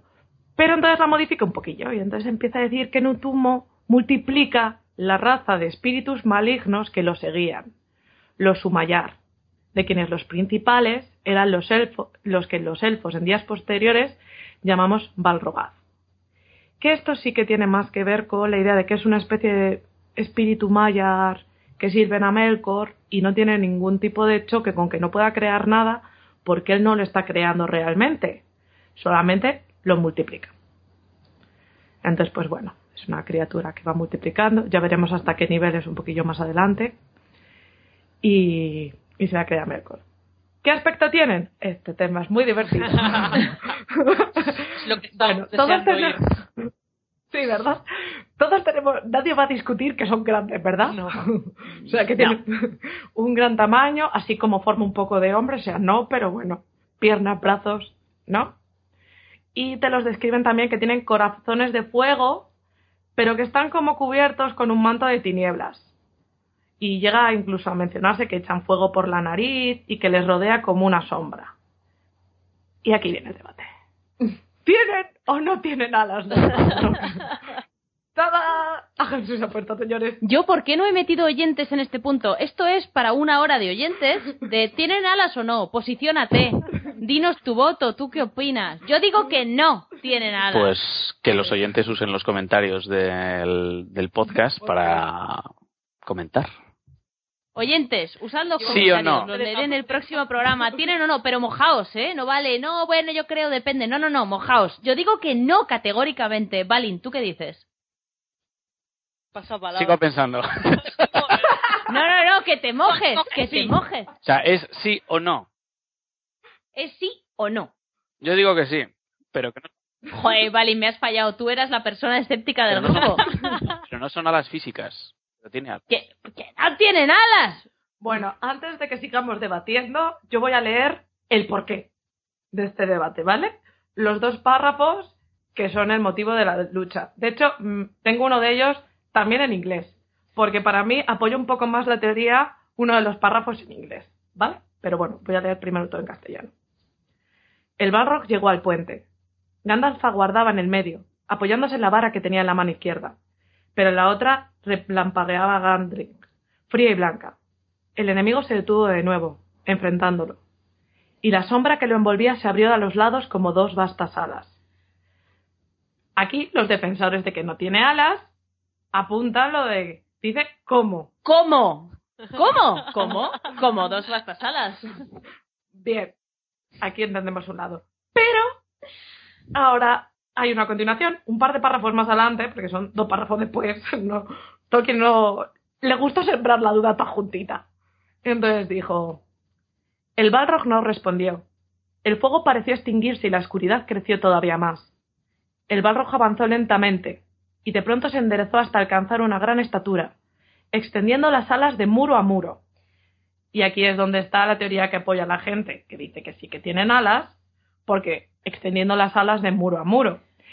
Tengo que decir, antes de que Elia me replique, que la tengo aquí, que en inglés dice, and its wings were spread from wall to wall. Y entonces ese it es un posesivo de sus. Vale, pero son las alas de antes, no son alas nuevas. O sea, las de antes que ha dicho, era una sombra que se abre como dos alas. Esas alas, no otras, ¿eh? Llegan de muro a muro. No es que tenga alas nuevas. O sea, no están las, la oscuridad que se abre como alas y luego, no, no, espera, que tiene otras detrás, ¿eh? Que esas son, esas sí que son suyas, ¿no? La sombra también es suya, si es una criatura hecha de sombra y de llamas. O sea, que no, que no tiene alas. Yo tengo que reconocer que siempre vivo con la duda, porque digo, Vale, pero si es sombra, sombra y fuego, pero sombra física. O sea, si se roza contra una pared, ¿la atraviesa? ¿O qué? Tiene, tiene, es corpóreo, realmente. Ostras, No. Eso es otro debate ahora, ¿eh? O sea, no, se- no se desmaterializa, o sea, no puede pasar a través de los muros, ¿no? No puede pasar por ningún sitio. ¿Sabes lo que pasa? Por la descripción, porque luego más adelante hay un momento que te mencionan que cuando Gandalf cae con el Balrog, en esa escena, que para mí es tan potente, cae el Balrog al agua y el- entonces ya pierde las sombras y todo y se convierte en fango, en una figura de fango. No, es que además te digo una cosa. ¿o Te, qué? te digo una cosa, te digo una cosa. Eh, Bueno, es que el guardián del agua antes era un barco. No, Oye, que se cayó al agua y pues pues ahí. si no fuera por los veintitantos tentáculos, Tercera no te diría que no. No, no, los tentáculos son Tercera látigos. teoría. A lo mejor son los Eh. látigos, ¿eh? Ahí está. Escúchame, escúchame una cosa. El Balrog no es tonto, ¿vale? O sea, el Balrog tiene... te- Ya nos hablará Paula más de los Balrogs y cuando explique el origen en el Silmarillion verás que... ver- o sea, verán los oyentes que eran tíos inteligentes. Entonces, si tiene alas y se cae, ¿por qué no vuela? Pero a ¿Eh? ver, igual es como las avestruces. ¿Por qué no vuela? Tiene alas, pero pesa demasiado como para que las alas le levanten. Pero si ni lo intenta el pollo, Eh. no, son alas. Pero igual no había, igual no había sitio suficiente en el abismo para desplegarlas y aletear. y Estáis buscando excusas Está desgarrada, el, eh, el ala está desgarrada, entonces no puede volar. ¿Está desgarrada por qué? ¿Por qué está desgarrada? Igual- ¿Qué- qué es esto? Si es de sombra, si es de sombra, ¿cómo se va a Que desgarrar? igual son alas decorativas. Yo creo que son eso, alas de sombra. O sea, existir las alas Que no sombra- tiene alas, que es una sombra. Si son de sombra, no es un ala, Bueno, es una sombra, que no tiene forma vuela. de ala. Y- Pero entonces, ¿por qué no salta Gandalf y Porque no aletea? es una ala real, es una ala- Porque no es un ala. Bueno, dejemos, dejemos esto para que los oyentes vayan comentando y apoyen Por favor, que el sí o el no. Y nos. Hobbits, confío en vosotros. Espero que me apoyéis en los comentarios. Esta gente fantasiosa que me quiere aquí vender que ese bicho vuela, De que hecho, no, justo- que no. Eh, Yo no yo no he dicho que que huele, huele. estábamos- ¿tiene Bueno, que no tiene alas. Sí. que son como alas. Hay que ser sutiles. No estáis pillando la sutileza de Tolkien. ¿vale? reportajes fotográficos. Si algún hobbit intrépido sale ahí a la espesura y se encuentra un balrog, por favor que lo fotografíe y nos lo haga llegar. Esto es urgente. Sí. Hay que, hay que entender la sutileza de Tolkien. ¿Vale? La sutileza, o sea, las cosas. es- Es una magia sutil. ¿Eh? Sutil. Pues eso. Sí, sí, la magia puede ser sutil, pero las alas no. Pero que es que no hay alas. Bueno, dejémoslo, sigamos. Bueno, pues él ha hablado de, de lo guays que son los Balrogs o del miedo que dan. Diré que sí que tenían que dar miedo, sí, porque de hecho en otro programa ya hablaremos de las arañas gigantes y sobre todo de un Goliath. Pero no hagas spoilers de otros programas. Hombre, yo espero que... Me estás decir- hundiendo. No, no, no. Yo espero que algún día lo harán- hagamos, porque creo que las arañas molan mucho. Entonces yo voto a favor de ellas. A Paula le gustan las arañas y vota a favor. Bueno, Lo digo, regaladle alguna, por favor, que le encantan. Es muy fan. Buah, las adoro tanto que corro mazo cuando las veo. A ese nivel las adoro. En fin. Un Goliath, que para los que no lo sepan, es la que destruye los dos árboles de luz. O sea que no es un bicho que digas, pues la piso con el pie y ya está. Tiene un poquito de tamaño y un poquito de fuerza. Pues Melkor, a quien utiliza para expulsarlas, es a los Balrogs. Coge, van ahí con sus látigos de varias colas, con las mazas, las hachas y demás, y con los látigos sobre todo se dedican a cargarse las, las telarañas y a latigazo limpio se la llevan como son de fuego también y ella tiene esa necesidad de luz y ese medio a la vez y la, es la única forma que tiene Morgoth de expulsarlas. Entonces, bueno, eran además, para que se vea la confianza que tenía Morgoth en, ella, en ellos, eran los encargados de custodiar la corona de hierro en la que tenían los Silmarils. O sea, que no es que fuese en plan de, bueno, yo estoy por aquí y me paseo por... Ah, no, no. Nosotros además cuidamos el bien más preciado que tiene, que tiene Morgoth, ¿no? Además, son de sus grandes guerreros y participan en la mayoría de las grandes batallas de la antigüedad. En, de hecho, en la Dagor Bragolach, los Balrogs son los que salen como séquito de Glaurung. Y durante la Nirnaeth Arnoed Díaz, nunca voy a ser capaz de pronunciar esta batalla. La Nirnaeth Arnoed Eso. Según se nos señala en la formación de la Tierra Media, participan, ojo al dato, unos mil Balrogs. Eso es nada, ¿eh? Así, sí, ya está, así. Que en comparación, de hecho, te lo comparan en, en, la formación de la Tierra Media, te lo comparan un poco con el número de dragones y te dicen, teniendo en cuenta que había pocos dragones, el número de Balrogs era como, ¡Wala! Fiesta del Balrog o algo así. Porque, Cuando vamos, estos montaban una rave tenía que ser, vamos, brutal. Ahí mil Balrogs dándolo todo tenía que hacer un calorcito, también te lo. Tú imagínate, mil echando fuego.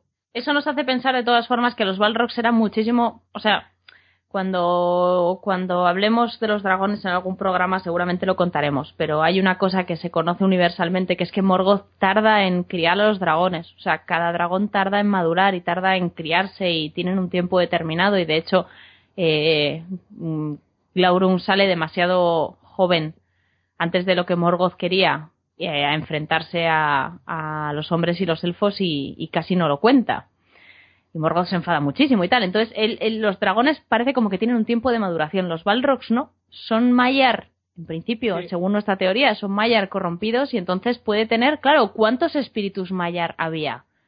Cada Valar a lo mejor tenía un montón de sirvientes. Morgoth, Melkor era un Valar. Tendría chorrocientos Maiar eh, pues eso, haciéndole la cama y tal, y el desayuno.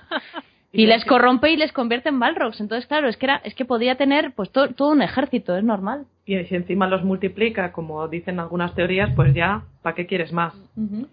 Pero vamos a hablar porque dentro de los Balrogs sabéis que a esto nos gustan las escalas, entonces siempre hay uno que manda al resto. Como en las águilas. Como en las águilas, como en los Nazgûl. Pues aquí también hay un señor de los Balrogs, que es Cosmog que es el gran capitán además de Angobam, ¿vale? Y en el fondo yo creo que se lo gana un poco, ¿no? Porque es el que mata a tres de los grandes señores de los elfos, o sea, no a uno ni a dos, no, a tres. Y además se carga a gente poco importante como a Feanor, ¿sabes? En los confines de Dordaer. Dilo tú. Daedeloth. Eso. Le rodean tengo que decir que aquí esta me parece un poco así, porque le rodean varios Balrogs a Feanor. Él tiene algunos compañeros, pero claro, tú te imaginas varios Balrogs con su tamaño chiquitito, así de fuego y tal contra elfos. Es verdad que los elfos de la primera edad eran la caña. la pana, sí. Sí, y Feanor tendrá sus cosas, pero yo creo que también daba, daba leña. Pero aún así le, le rodean entre varios y Feanor se defiende y lucha de manera inquebrantable. Eh, Pero le quiebran. Exactamente. Pero al final llega Gozmog y aunque sus hijos le salvan, él ya está mortalmente herido y la palma. Luego tenemos en la, en la Nirnaed Arnoedia. Muy bien. ¡Yuhu! Que por cierto, antes no lo he dicho, pero es la batalla de las lágrimas innumerables, por si alguien no lo sabe, que yo lo digo como si todo el mundo lo, lo supiera. Mata a Fingon, esto yo tengo apuntado que a mí me parece un poco sucio, porque tengo que decir que lo mata, pero porque de pronto viene otro el rock por detrás, agarra a Fingon y entonces este le atraviesa. Así también mato yo gente, ¿sabes?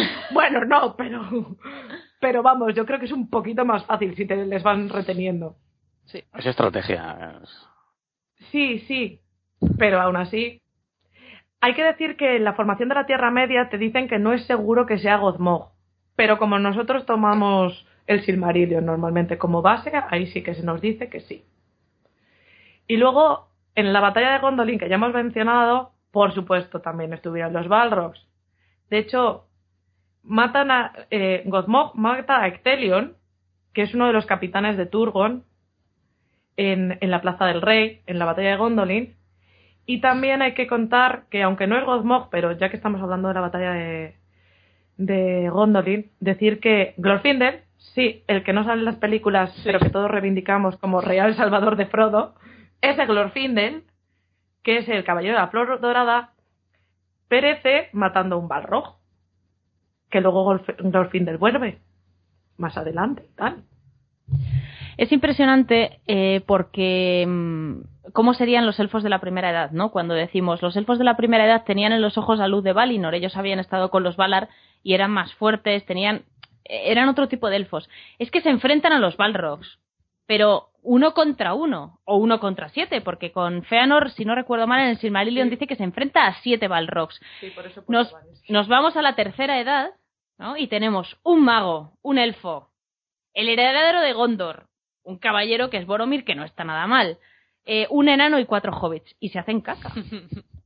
O sea, no pueden con él, es alucinante, es un Balrog que estaba dormido hace un momento, sale y es eh, y, y no pueden con él. Sin embargo, los elfos de la primera edad se enfrentaban e incluso los mataban. Y otra cosa curiosa que saco de lo que nos ha contado Paula es que eran inteligentes, o sea, no eran criaturas. Realmente eh, se- a veces se tiende a pensar que las criaturas malignas que tiene Morgoth por ahí, sobre todo si no te has leído el Silmarillion, porque en el Silmarillion se, le- se habla mucho de esas criaturas y se sabe que son inteligentes y que podían eh, diseñar una estrategia militar y trabajar en equipo. Cuando te lees El Señor de los Anillos te da la sensación de que es una criatura casi incorpórea. O sea, incluso lo que ha leído hace un momento Erendis, pues parece que es una sombra y llama y ya está. Sin embargo, cuando profundizas te das cuenta, oye, tenían un líder. Eran capaces de decir, sujétame a este que yo me lo cargo. Eran capaces de organizarse, eran capaces de participar en batallas, eran estrategas, cuidaban los tesoros de Morgoth. O sea, eran, eran seres inteligentes, eran Maiar. Sí, sobre. Es verdad que en el, en el Señor de los Anillos, claro, no hablan nada ni dicen nada. Y de hecho, tenía por aquí apuntado, porque resulta que Tolkien manda una carta en relación un poco con esto, ¿no? A Forrest J. Ackerman en junio del 58, que él estuvo estudiando un guion de un tal Zimmerman, y Tolkien se queja diciendo que parece que este tal Zimmerman sabe mucho más que él sobre los Balrogs. Porque al parecer en el guion señalan que los Balrogs no hablan, ni emiten sonidos, ni se ríen, ni se mofan. Entonces, Tolkien está bastante como molesto, ya digo que dice, debe ser que este hombre sabe mucho más que yo de los Balrogs. Y mira que son mis, criaturas, pero espero que no pretenda que yo esté de acuerdo con él. Porque de hecho hay varios ejemplos de Balrogs hablando en Los hijos de Urin, de hecho, eh, se mofa de, de Urin. Se, se están riendo de él cuando está ahí colgadito. Se están riendo de él y de las desgracias de la familia de él. O sea, sí que, quiero decir, son inteligentes. No es que sean majos, no estamos pidiéndoles que sean simpáticos. Pero sí que, joder, para hacer humor y para mofarte de la gente también tienes que tener algún tipo de conocimiento, ¿sabes? Y te puedes expresar y demás. Entonces, Tolkien les da una profundidad a esta clase de criaturas que es verdad que si te pierdes el Señor de los el Silmarillion y te quedas solo con el Señor de los Anillos, igual pierdes mucho de todo lo que podían haber- hacer. Y mismamente incluso las estrategias, o sea, aunque nos parezca rastrero que para matar a Fingon tenga que ir uno por detrás y coger a otro, realmente es un poco estrategia todo el rato. Entonces, sí, inteligentes debían de ser un rato, aparte de dar miedo y estar cubiertas de fuego y tener o no tener alas. Pero bueno, si seguimos hablando un poquillo de ellos, decir que, sí, decir que son destruidos cuando se derrumba Zangorondrim, que es la fortaleza que está en el norte y que nos lo señala Tolkien en sus cartas, donde también se recalca que se cree que alguno de ellos, sobre todo menciona uno, podía haber escapado y que se refugiaría bajo las montañas de... Ayúdame con esta. Ciga- eh, ¡Ah! Hith- Gizaeglin. Eso, ¿no? que son las montañas nubladas. ¿A qué os va sonando esto? Y entonces, hay que decir que, claro, mm, yo iba a hablar antes en defensa de los hombres y de los hobbits, porque dice Elia, sí, pero había hombres, había hobbits.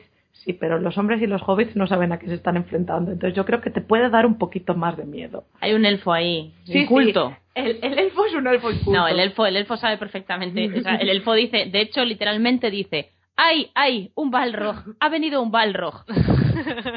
Lo podéis buscar, es verídico. Dice, ¡ay, ay! Un balrog. Ha venido un balrog. Sí, sí, yo recuerdo que cuando leí eso por primera vez, eh, ¿A que te, me que quedé te un poco quedas de pasta de boniato? Vale, o sea, ¡Qué decepción! Gandalf no tiene ni idea de qué es, porque además eh, hay una escena, creo que antes, que estaba hablando de que hay un ser que ha hecho un contraconjuro porque yo intentaba cerrar la puerta. O sea, que lleva, lleva un rato como sintiendo algo y resulta que no sabe lo que es y, y, y Legolas llega y dice, ¡ay! Ah, pues es un barro, vaya. ¡Ay! Yo, ¡Ay! fue, yo ay, recuerdo ay! como mm, que poco épico está siendo esto, ¿no? En ese, en ese momento. No es para decir ¡ay, eh! Es para No. decir ¡ah! Corred insensatos. Eso sí que le pega Sí. más a todo esto. Pero bueno, entonces de ahí es donde se supone que viene nuestro querido Balrog de Moria, que tengo que decir en su defensa que es un Balrog que abatió a reyes enanos, dos exactamente, y que además con su poder de, pues quieras que no, si eran la principal fuerza en Ahmad, pues él tenía po- poder para convocar a orcos y a trolls, y con eso, con todo ese ejército que recluta, es con lo que expulsa a los enanos de Moria, o los destruye más bien. Y se queda por ahí, tiki tiki tan pichi, hasta, hasta que llega Gandalf y lo destruye. Que, bueno, que lo destruye, ya, os- ya hemos comentado antes, que cuando que Gandalf le describe cuando se moja como algo súper bonito, en plan de una figura de barro más fuerte que una serpiente constrictora. Así muy mona. Yo me lo imagino ahí, chorreando barro, pero a la vez abrazándole, en plan de vas a morir ahora y tiene que ser todo precioso. Hay que decir que Gandalf se lo carga arrojándolo desde la cima del Celeptil. Pero vamos, si no, no sé si Gandalf hubiese tenido muchas oportunidades contra esto. Supongo que sí, porque en el fondo los dos son Mayar. Ujú. Pero eso ya es Mayar contra Mayar. También, pues, por ejemplo, Gandalf tampoco puede al principio contra Saruman. Entonces, son peculiares estas, estas criaturas, cuanto menos. Pues muy bien. Yo no sé si aprovechar, aprovechamos para mandar un saludo. Chicos, ¿qué me decís? Yo creo que deberíamos aprovechar para mandar un saludo a la nueva presidenta de la Sociedad Tolkien Española, cuyo seudónimo es el Balrog del Orient. Vamos a dedicarle esta entrada. Señora presidenta, suerte. Y seguimos con la siguiente criatura. Eh, pues nada, grande y con trompa, los Mumakil. Eh, pues sí, los muakil u olifantes son unas bestias muy parecidas a los elefantes que proceden del lejano Harad. El nombre mumak es utilizado habitualmente por los hombres de Gondor, aunque la palabra mm, eh, parece ser Haradrim, ¿vale? Pero por otra parte también se les conoce como olifantes y así es como les conocen en la comarca y los hobbits les llaman olifantes. La primera vez que aparecen estos seres es en las dos torres. Eh, sabemos por boca de Sam que, pues eso, que estas bestias son populares allí por poemas y cancioncillas. De hecho, se nos, eh, se nos cuenta una en, en las dos torres. Pero aún así, pues el propio, el propio Sam, por ejemplo, duda de su existencia. Hasta que llega el momento en el que se encuentra con uno, claro. Entonces, si me permitís, voy a leer ese momento en el que ya de paso nos dan una descripción, etcétera, etcétera. En medio del estrépito, Sam oyó un mugido o una trompeta estridente, y luego unos golpes y rebotes sordos, como si unos grandes arietes batieran la tierra. ¡Cuidado! ¡Cuidado! gritó Damrod a su compañero. Ojalá el Valar lo desvíe. ¡Mumak! ¡Mumak! Asomado y aterrorizado, pero con una felicidad que nunca olvidaría, Sam vio una mole enorme que irrumpía por entre los árboles y se precipitaba como una tromba pendiente abajo. Grande como una casa, mucho más grande que una casa, le pareció, una montaña gris en movimiento. El miedo y el asombro quizá la agrandaban a los ojos del hobbit, pero el Mumak de Harad era en verdad una bestia de vastas proporciones, y ninguna que se le parezca se pasea en estos tiempos por la Tierra Media. Y los congéneres que viven hoy no son más que una sombra de aquella corpulencia y aquella majestad. Y venía, corría en línea recta hacia los aterrorizados espectadores, y de pronto, justo a tiempo, se desvió, y pasó a pocos metros, estremeciendo la tierra. las patas grandes como árboles, las orejas enormes, tendidas como velas, la larga trompa erguida como una serpiente lista para atacar, furibundos los ojillos rojos, los colmillos retorcidos como cuernos estaban envueltos en bandas de oro y goteaban sangre. Los arreos de púrpura y oro le flotaban alrededor de cuerpo en desordenados andrajos. Sobre la grupa bamboleante llevaba las ruinas de lo que parecía una verdadera torre de guerra, destrozada en furiosa carrera a través de los bosques, y en lo alto, aferrado aún desesperadamente al pescuezo de la bestia, una figura diminuta, el cuerpo de un poderoso guerrero, un gigante de los endrinos. Ciega de cólera, la bestia se precipitó con un ruido de trueno a través del agua y la espesura. Las flechas rebotaban y se quebraban contra el cuerpo del triple de los flancos. Los hombres de ambos bandos huían despavoridos, pero la bestia alcanzaba a muchos y los aplastaba contra el suelo. Pronto se perdió de vista, siempre trompeteando y pisoteando con fuerza en la lejanía. ¿Qué fue de ella? Sam jamás lo supo.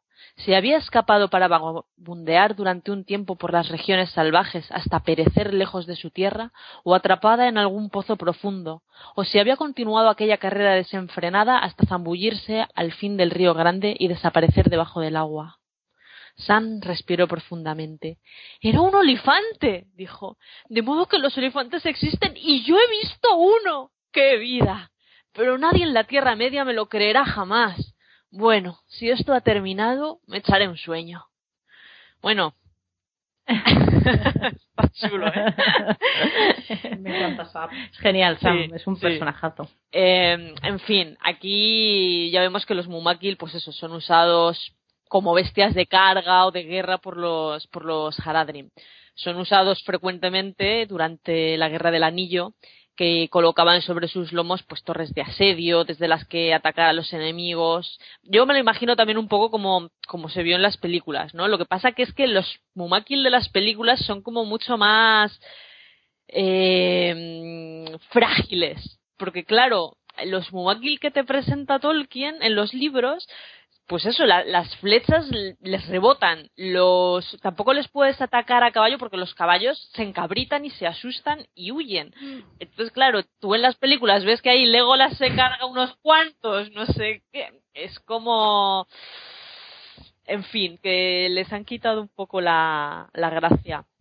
Pero bueno, eh, se decía de hecho en los libros que solo se les podía batir pues clavándoles la flecha en el ojo. Pero claro, mm, es muy difícil ¿vale? Pero eso, y hay poco más realmente. Fenomenal. Pues si no hay mucho más de los Mumakil, vamos a pasar a... Mm, sorpresa, no lo sé. Me han dicho que se llaman criaturas sin nombre. Y no me han dicho nada más, ¿eh? O sea, ven con nosotros a este viaje por la Tierra Media. Viviremos aventuras asombrosas. Mm, veremos eh, apasionantes criaturas y algunas, pues sorpresa, sin nombre. Pues sorpresa, sorpresa, criaturas sin nombre. A ver, voy a leer dos citas, ¿vale? Una del Hobbit y otra del Señor de los Anillos. Y entonces... Yo sabía que tenía que ser de enanos, seguro. hombre, hombre, ¿cómo lo sabes? y entonces vemos a ver exactamente de qué estamos hablando. Porque hay mucha gente eh, que yo creo que estas criaturas, claro, como no aparecen no aparecen directamente en ningún momento, simplemente se las menciona como de pasada, pues no están en, en la mente de mucha gente. Vale, del Hobbit. Aun en los túneles y cuevas que los trasgos habían excavado para sí mismos, hay otras cosas vivas que ellos desconocen, cosas que han venido arrastrándose desde fuera para descansar en la oscuridad. Además, los orígenes de algunos de estos túneles se remontan a épocas anteriores a los trasgos, quienes solo los ampliaron y unieron con pasadizos, y los primeros propietarios están todavía allí, en raros rincones, deslizándose y olfateando todo alrededor. Y la segunda, que tiene que ver precisamente con Gandalf, que está contando Gandalf lo que le ocurrió después de que cayera por el abismo con, con el Balrog. Luchamos allá lejos bajo la tierra viviente, donde no hay cuenta del tiempo. Él me aferraba con fuerza y yo lo acuchillaba, hasta que por último huyó por unos túneles oscuros. No fueron construidos por la gente de Durin, Gimli, hijo de Gloin. Abajo, más abajo que las más profundas moradas de los enanos, unas criaturas sin nombre roen el mundo. Ni siquiera Sauron las conoce. Son más viejas que él. Los gusanos. Efectivamente. Todas aquellas personas que hayan visto la película de la batalla de los cinco ejércitos, la tercera parte del Hobbit, eh, habrá visto esos gusanos enormes que hacen túneles así a medida para los ejércitos de los orcos y nos estamos refiriendo a estos seres. Ahora bien, en la obra de Tolkien, esto que he leído creo que es lo único que se menciona y los único, lo único que tenemos sobre ellos. Los gusanos de Dune que salen en la peli, pues ya son un poco, bueno. Bueno, pero es que claro, tú pones, esta, si esta es la única descripción que hay, ahí te vale todo. Claro. O sea, pueden ser, pueden ser gnomos, ¿sabes? No, pero si Sauron no las para, para dos cosas que se te dicen, una de las que se dice es que, o sea, es que eh, Sauron no sabe ni de su existencia, ¿no? Entonces, claro. Bueno, sí, eso es cierto. Ahí, ahí, ahí. De ahí a que en el, en el, en el Hobbit los usen y le cabe túneles mm, para su propio beneficio y tal y cual, es como, pues si se supone que no son ni buenos ni malos, si no saben ni que existen, pues malos no serán. Bueno, suponemos que son, bueno, es eso, cavan túneles son grandes porque claro si son túneles por los cuales eh, se puede transitar puede pasar Gandalf puede pasar el Balrog pueden pasar los trasgos pues tienen que ser relativamente grandes. Podemos suponer que son gusanos bueno, por la similitud de que los gusanos van horadando la tierra o una especie de topillos y que seguramente sean ciegos no porque total allí abajo no hay luz pues para qué van a necesitar pero bueno hay, hay diversas teorías ¿Vale? O sea, respecto a cómo son. Uh, teorías, teorías. ¿Cómo son? Pues, eh, eso es lo que podemos deducir. Teorías, teorías. Son viejos, muy viejos. Sauron ni siquiera las conoce. Entonces tuvieron que llegar a Arda antes que Sauron. ¿No? Ergo. tienen que ser de, pues, de las son originales, o sea, de, lo primero que se creó cuando se creó el mundo, se creó el mundo, las montañas y los gusanos. Y los, gusanos de tierra. ¿No? Y ya está. Sí. Hombre, teniendo en cuenta que decía, no decía en el Silmarillion, sí, decía en el Silmarillion que cuando Aule creaba montañas, Melkor se encargaba de, de, de, horadarlas, de destrozarlas, de hundirlas. Claro, eso me lleva. O sea, que a lo mejor los creó Eso me lleva a que son seres creados por Melkor, por Melkor, cuando ya cantaba de forma independiente o cuando estaba todavía en, en un Indale, ¿no? Que él decía, ah, una montaña, pues voy a hacer aquí unas cosas que, que vayan por debajo y hagan túneles, por ejemplo. Yo te iba a leer porque repasando, claro, cuando hablan de los Balrogs, es que esto está todo relacionado, si todo viene de Melkor, todo está relacionado. Hay un momento que menciona algo así como, y en este tiempo oscuro, Melkor creó muchos otros monstruos de distintas formas y especies durante, que durante mucho tiempo perturbaron el mundo. Claro, pues cuadran perfectamente en que pueden ser creados, pueden haber sido creados por Melkor. Ahora, ¿pueden ser malignos? No, igual no. Sencillamente se dedican a ir pues, a muchísimo, muchísima profundidad, pues dando el mundo y haciendo su vida. ¿Qué pueden ser? Pueden ser otro tipo de espíritus o entes así un poco inclasificables como Tomo Badil o Valla de Oro o algo así. Hombre, puede ser, pero mm, yo creo que me, me, convence mucho más que puedan ser eh, creaciones originales de Melkor o, o incluso de los Ainur. Pues sí. claro, que los creó Melkor cuando todavía estaba, pues eso, eh, cuando no había caído, ¿no? Cuando no se había convertido en Melkor y se había vuelto malvado durante la canción de al principio, sí. O, o Crizalasqueo, claro, cuando estuvo creando los Balrogs, ¿no? En Utumno, en, en esas fortalezas. O quizás pues, hombre, criaturas similares al Guardián del Agua. sus, primos de tierra. Claro, no, no sabemos si estos tienen tentáculos o no. Entonces, igual el guardián del agua es uno de estos que vive, que fue para arriba. No, no, no. Estos son tentáculos del guardián del agua, pero que llegan ahí muy lejos. ¿eh? Ah, que, es una sola criatura enorme que, que orada todo. de, hecho, yo creo que, que el centro de, del mundo es un, guardián del agua gigante que tiene tentáculos esparcidos por, por diferentes sitios. No sé, a mí, a mí lo que más me convence es que, sea, que Melkor los creó.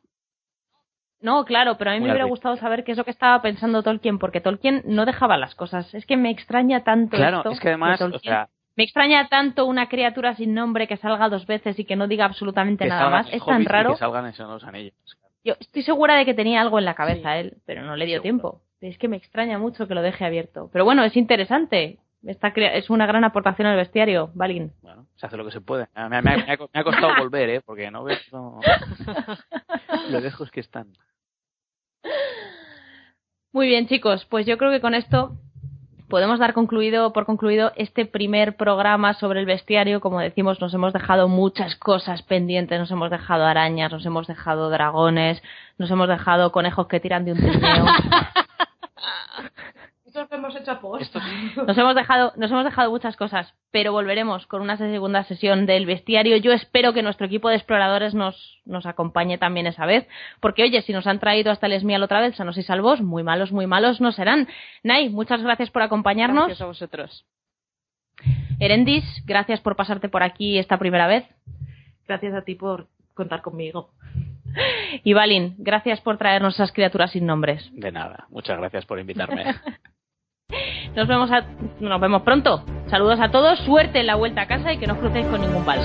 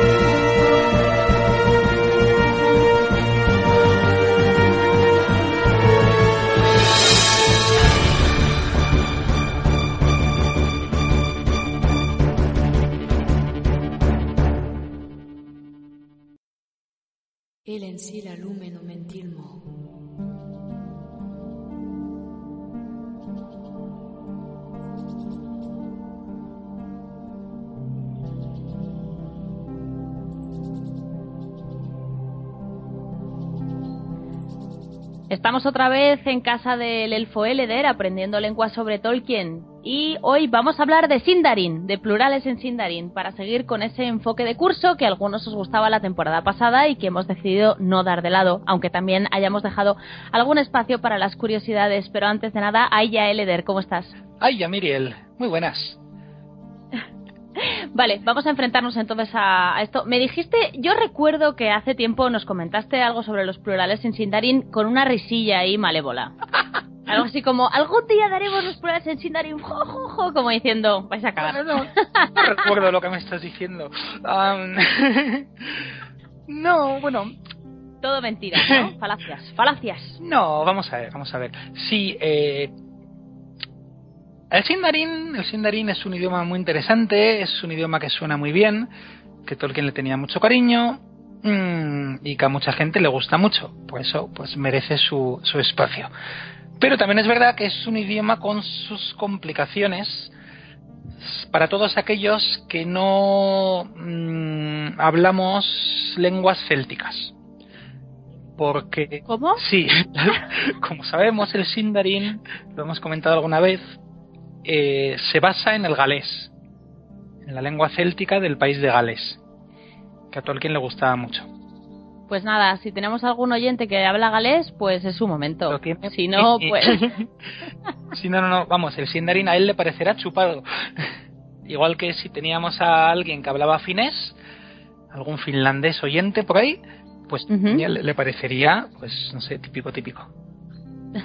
Para el resto, bueno, pues nos cuesta. Sí. Y una de las particularidades del finés, que un poquito más curiosa es, o más rara para, para nosotros, es la de los plurales.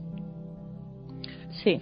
Porque hemos visto ya eh, cómo se formaban los plurales en Cueña. Y hombre, aparte de que no se, no se crean poniendo una S, como en, en español, ¿vale? Pero no era tan difícil. Básicamente había tres reglas.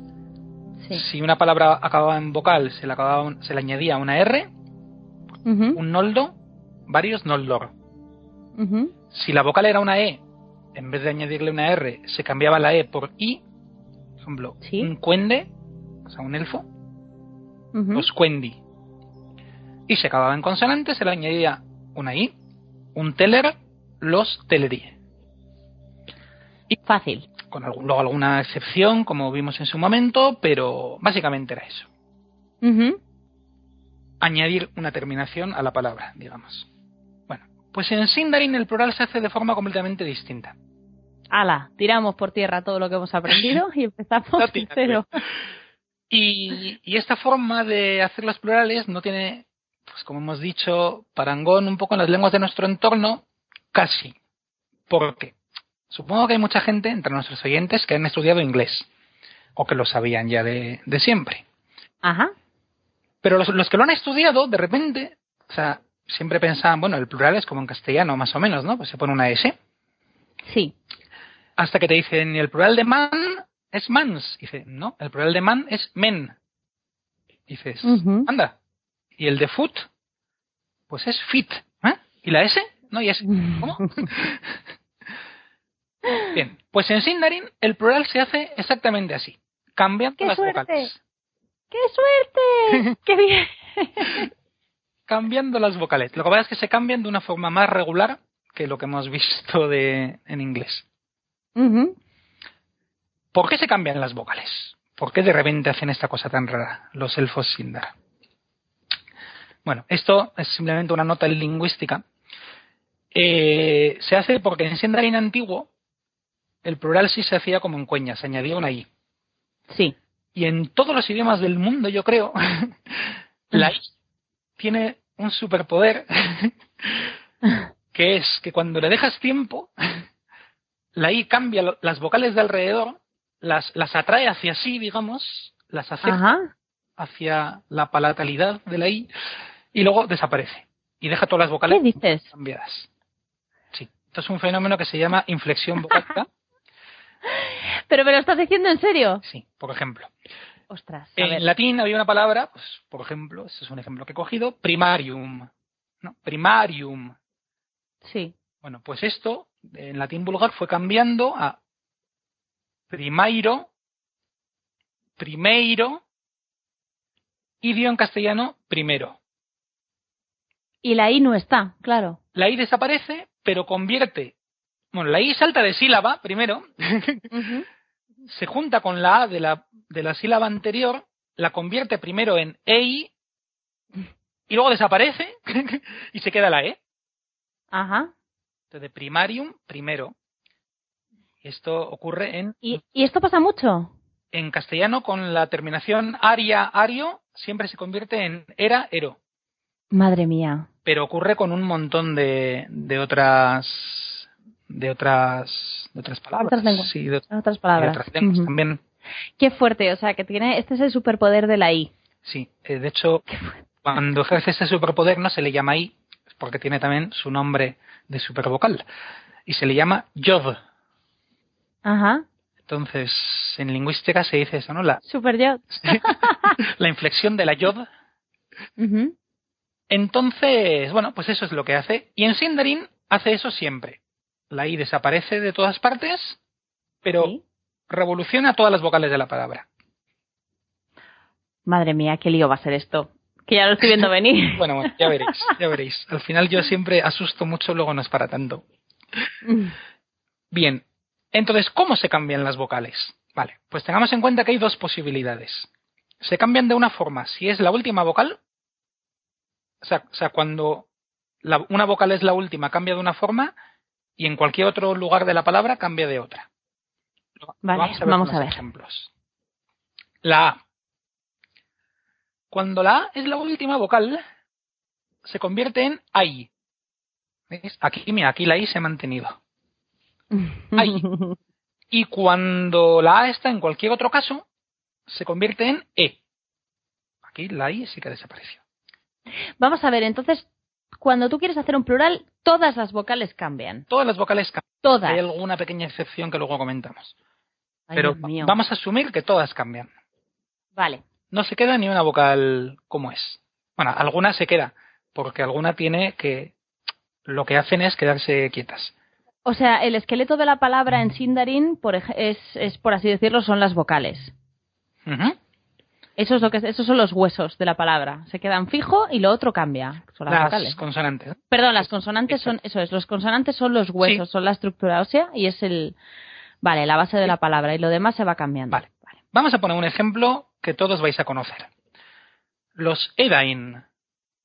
Los Dunedain, ¿no? Los Edain son los hombres. Y esto es un plural. Sí. ¿Cómo se dice un hombre? Pues se dice un Adán. Entonces, Adán tiene dos As. Entonces, la primera A se convierte en E y la última se convierte en Ai. Entonces, un Adán o los Edain. Rey se dice Aran, como mucha gente eh, probablemente eh, recuerde. Sí. Aran Ruth era la espada ira del rey, etcétera. Pues reyes se dice Erain. Vale, o sea, la A, como está al final, cambia por AI, entonces es Erain. Eso es. Y yo. Y la otra A Y la otra A se cambia por E. Ah. lo vais cogiendo. Hay una palabra, por ejemplo, muy larga, que es Adanadar, que es padre de hombres. Adán, Adar. Adar es padre. Vale. ¿Vale? Pues hace lo mismo y pa- los padres de los hombres se dice Edenedair. O sea, todas las As se convierten en E, menos la última, que es en Air. Ujú. Vale, ¿Vale? vale. Bien. Ya tenemos la primera vocal. Vamos a ver. La segunda es más fácil, porque es la E. Y la E, en último lugar, se convierte en I. Y en cualquier otro lugar se queda igual. ¡Ay, qué maja la E! Sí, la E es. Bien, ejemplos. Un elfo se dice Edel. Una de las formas, lo que sería en cueña Elda, ¿no? Ujú. Vale, Edel. Pues los elfos son los Edil. genial. ¿Vale? Me encanta. La E se queda igual, pero la última E se convierte en I. La, una runa, de las runas que se escriben, eh, es una Kerth. Kerth es el nombre de runa. Pero las runas son las Kirth. Como mucha gente quizás recuerde. Sí, sí, las Kirth, eso es. Kirth. ¿Vale? Esa es la palabra que yo conocía, no me, me sabía el singular. Eso, claro, eso es Kirth. Eh, Kirth es un plural y el singular es Kerth. Vale, fenomenal. Aquí veis que cuando hablo de la última vocal, claro, si una palabra es monosílaba y solo tiene una vocal, pues si solo Pues tiene una es la vocal, es la última. y se le aplica esa misma regla. ¿Vale? No sé, pues por ejemplo, medio elfo. Peredel. Pues en plural sería peredil. ¿Chachi? ¿Y qué pasa? Si ahí tienes una palabra que combina la A y la E, pues según el sitio en el que esté, se le aplica su regla. Por ejemplo, Kalen, que es verde, pues verde sería Kelin, porque la E Verde. en último lugar se convierte en I, mientras que la A, ya como hemos dicho, en un lugar que no sea el último, se convierte a, a E. Vale. Entonces, al final, es aplicar siempre las mismas reglas. Y al final estamos hablando de siete, ocho reglas. Bien. Una que es todavía más fácil. La I. La I no cambia nunca. Nunca jamás. Ala, la I es mi nueva preferida. He sustituido a la E. Es mi nueva preferida. Exacto. ¿Por qué no cambia nunca? Pues porque si estamos diciendo que estos cambios ocurren porque una antigua I atrae hacia sí a las otras vocales, bueno, pues si se encuentra con una vocal que ya es una I, no la puede atraer más. Entonces, pues la deja tal cual. Vale, genial. ¿Ves? Por eso esto hace, o sea, es un poquito más fácil de entender con la explicación que hemos dado antes. Entonces, pues no sé, pues por ejemplo, la palabra dis, que quiere decir novia, en plural es igual, dis, novias. Chachi. Vale. Bueno, vamos a otra que cambia. Es la, es la última difícil. es la O. Bien, la O en último lugar se convierte en I. Es In- in- escrito Y. Vale. La Y se pronuncia en. Claro, en, no existe. Pero en Sindarin se pronuncia un poco como la Y del francés, Y, vale. más o menos, ¿no? Por eso, una palabra que habréis visto por ahí, Legolas dice en algún momento del Señor de los Anillos, dice Irk, que suena como, ¿eh? ¿Cómo? ¿Qué? Bueno, pues eso significaba orcos, Anda. Porque es el plural de org, escrito orch, digamos, que Sí. quiere decir orcos, o sea, orco. Entonces, de orc, irg. Y, por ejemplo, la palabra colina, que significa, que se dice en Sindarin Amon, como en Amonsul, la colina del viento, Sí. pues colina se dice Emin, porque la A se convierte en E, como recordamos, y la O última en Y, Y-. Sí. como en las Eminberaid, las colinas de las torres. Vale, vale, vale. Que de hecho, Beraid es el plural de Barad. Sabemos que Barad. Ah, claro, sí. Barad-dûr, La torre oscura. sí. exacto. Pues las torres, Beraid, por lo mismo que hemos visto antes. Vale, ya vamos, vamos uniendo ahí cosas. vale. Y luego, en cualquier posición que no sea la última, la O cambia a, a E. Por ejemplo, la palabra Sindarin para ent, que es onod, pasa a enid. O sea, la primera O pasa a E y la última O pasa a Y. Vale, perfecto. Los ents. Vale. Y finalmente tenemos la U, que en cualquier posición cambia a Y. O sea que se confunde un poquito, ¿no? Con... Pero es una Y que ya suena a Y. No, No se pronuncia como la U en francés. Sí, sí, o- esta misma que hemos dicho. Ah, es la misma. Oye, pues entonces este es un idioma. mm, El Sindarin tiene como muchas. eh, o sea, eh, tiene, puede sonar mucho ahí todo el rato, ¿no? Pues Porque, sí, o sea, ahí es por todas partes. Hombre, en los plurales, desde luego, es a lo Sí, que. sí, es todo. Suena como un idioma hecho con IES. La verdad Vale. es que sí. La verdad es que sí. Pero bueno, eso también hace que suene bien, yo creo. Sí, eh, yo es curioso, pero cuando los los que estamos más, más familiarizados o los que están, porque yo estoy familiarizada con todo. Al final me he leído el libro muchas veces y me he visto las pelis 200.000 también. Pero si estás más, eh, si eres más cercano a los libros, el, yo creo que el cuenya es el idioma que más manejas o que más conoces, sobre todo en el Silmarillion, ¿no? Pues estás acostumbrado Claro. a cómo suena el cuenya, pero si has visto las películas, lo que has oído es Sindar todo el, Sindar todo el rato, ¿verdad? Sí, la verdad es que sí. Y tampoco tengo muy claro por qué.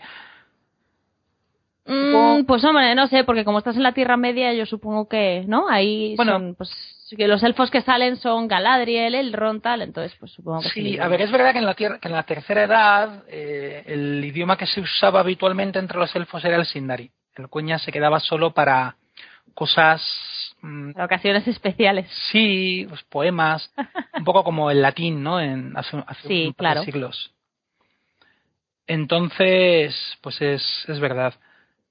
Eh, además, para las películas contrataron como asesor lingüístico élfico a, a otro estudioso llamado David Salo, que eh, creó luego a partir de ahí una especie de curso de Sindarin, completando lo que no dijo Tolkien nunca con sugerencias dichas por él. y a raíz de eso, pues digamos que en la película aparecen fragmentos de Sindarin creados por esta, por esta persona, por David Salo, Vale. Que son parecidos a como Tolkien las podría haber escrito, pero claro, tampoco lo sabemos exactamente. Vale. Entonces, nada, pues como decíamos, la U cambia ahí. Hay una palabra, por ejemplo, hay poquitas palabras en, en Sindarin con, con U. La palabra álamo se dice tulus, entonces los álamos se dice tulus. Y, y ya están, realmente. Estas son las reglas generales. Hay alguna excepción, alguna cosa rara. Por ejemplo, en algunas palabras compuestas parece que el primer elemento de la palabra no cambia.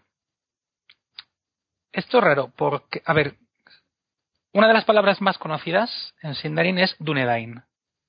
¿Vale? Sí. Bien, Sí, sí, en sí. Dunedain tenemos Adan Edain. Vale, hasta ahí bien. Pero Dun, según lo que hemos dicho, debería haber cambiado. Y debería haber sido Dunedain. Sí. Porque Dunadan, no cambia. que es hombre del oeste, debería haber estado Dunedain con Y.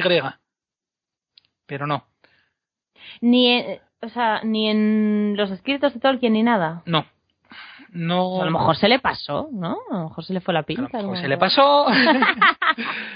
Eh, a lo mejor es que eh, en un compuesto tienes más libertad para ver si quieres cambiar esa palabra, eh, la, la primera palabra del compuesto, aunque ya hemos visto que en algún otro caso sí que la cambia. Por ejemplo, el, eh, la palabra de padres de hombres que hemos, que hemos comentado antes, Adanadar, pues ahí sí que la cambia, ¿no? Edenedair.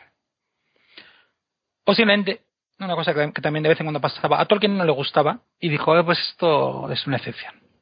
Y ya está, Sí. porque él lo puede. Vale. Y luego algún caso especial, como Orod, que es montaña, que debería haber dado Erid, pero que habitualmente, si os fijáis en el mapa del Señor de los Anillos, da Ered. Como Sí. las Ered Luin, las Ered Mithril, etcétera.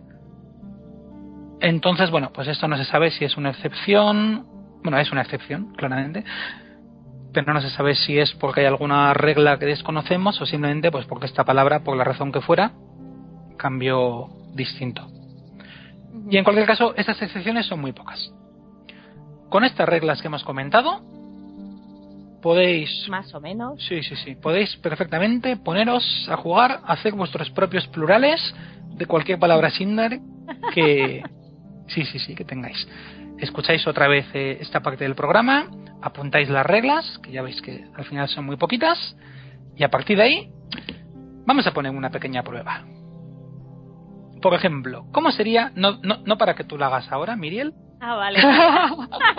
ya estaba ahí. sino para que nuestros oyentes se afanen e intenten resolverlo. ¿Cómo sería el plural de la palabra amigo, que como todos sabéis es melon? ¿Y cómo sería el plural de la palabra balada, que es narn? ¿Y cómo sería el plural de la palabra mediano, que es perian? Pues ahí tenéis esas tres. Melon, narn y perian. Venga, que le regalamos una chapa del programa a quien lo saque y nos dé la respuesta en Twitter. ¿Vale? Muy bien. Muy bien, pues muchas gracias, Eleder, por introducirnos a los plurales en Sindarin. Pues no hay, no hay de qué. Muchas gracias, como siempre, a, a ti. Y, y estamos el próximo mes con más curiosidades. Muy bien, pues nos vemos en el próximo regreso a Hobbiton. Ten Narato.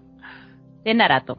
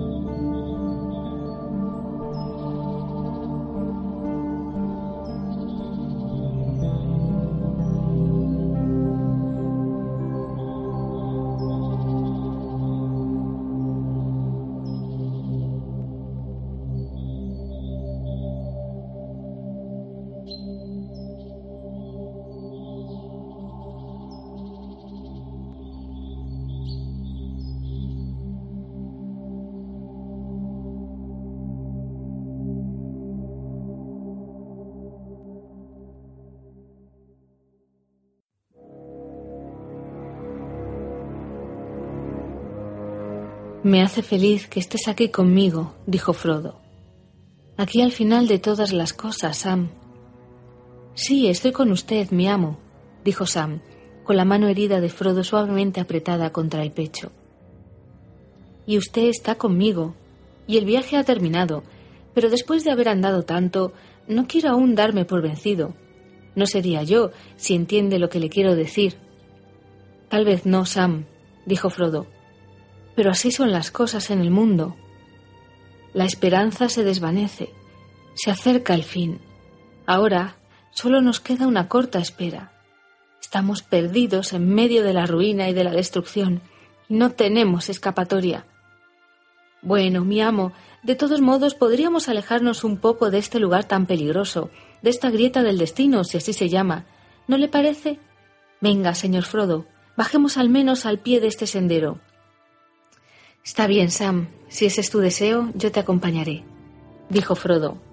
Y se levantaron y lentamente bajaron la cuesta sinuosa, y cuando llegaban al vacilante pie de la montaña, los Amaznaur escupieron un chorro de vapor y humo, y el flanco del cono se resquebrajó, y un vómito enorme e incandescente rodó en una cascada lenta y atronadora por la ladera oriental de la montaña.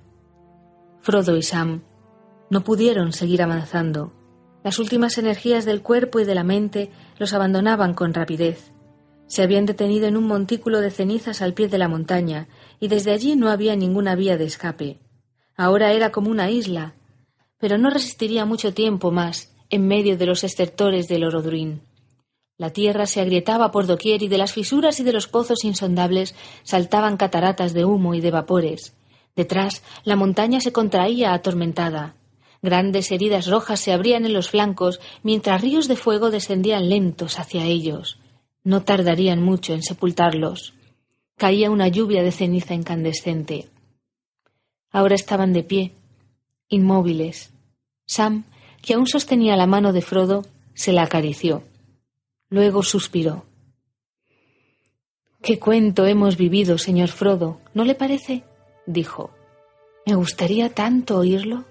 ¿Cree que dirán, y aquí empieza la historia de Frodo Nueve Dedos y el Anillo del Destino? Y entonces será un gran silencio, como cuando en Rivendell nos relataban la historia de Beren, el manco y la gran joya. Cuánto me gustaría escucharla. ¿Y cómo seguirá, me pregunto, después de nuestra parte? Pero mientras hablaba así, para alejar el miedo hasta el final, la mirada de Sam se perdía en el norte, en el norte dentro del ojo del huracán, allí donde el cielo distante aparecía límpido, pues un viento frío que soplaba como un vendaval disipaba la oscuridad y la ruina de las nubes.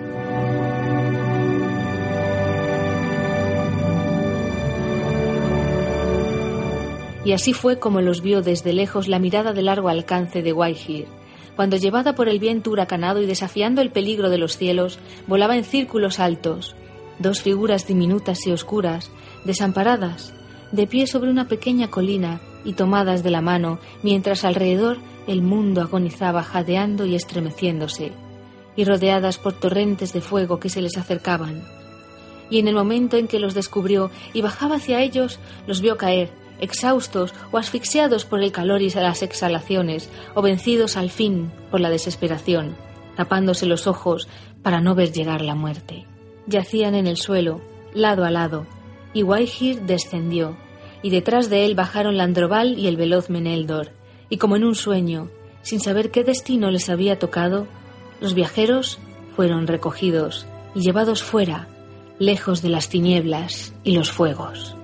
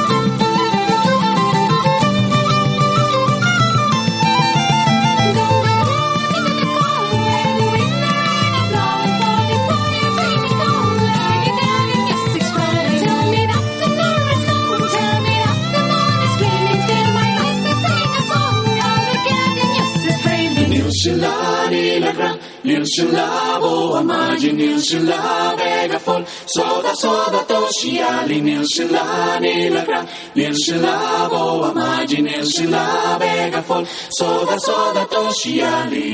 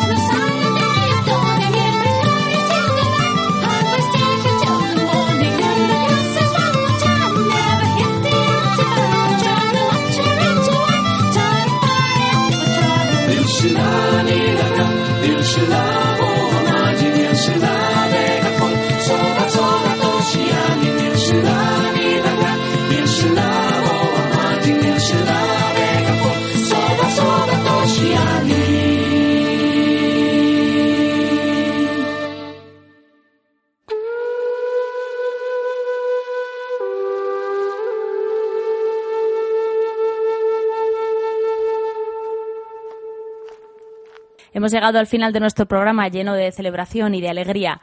Eh, habéis oído músicas con licencia libre Creative Commons y también música de Alex Pérez Mansergas, compuesta, como siempre, para este podcast. Eh, la lectura a cargo de María José Rodríguez y Rafael Fortún, fantástica por supuesto, y las portadas como siempre de Nai. Se despide vosotros una Elia Martel un poquito más romántica de lo normal, deseándoos lo mejor y esperando veros de nuevo próximamente en Regreso a Hobbiton. Mientras tanto, mucho cuidado con las fieras del mundo real, que las de la Tierra Media ya las tenemos dominadas. Un abrazo.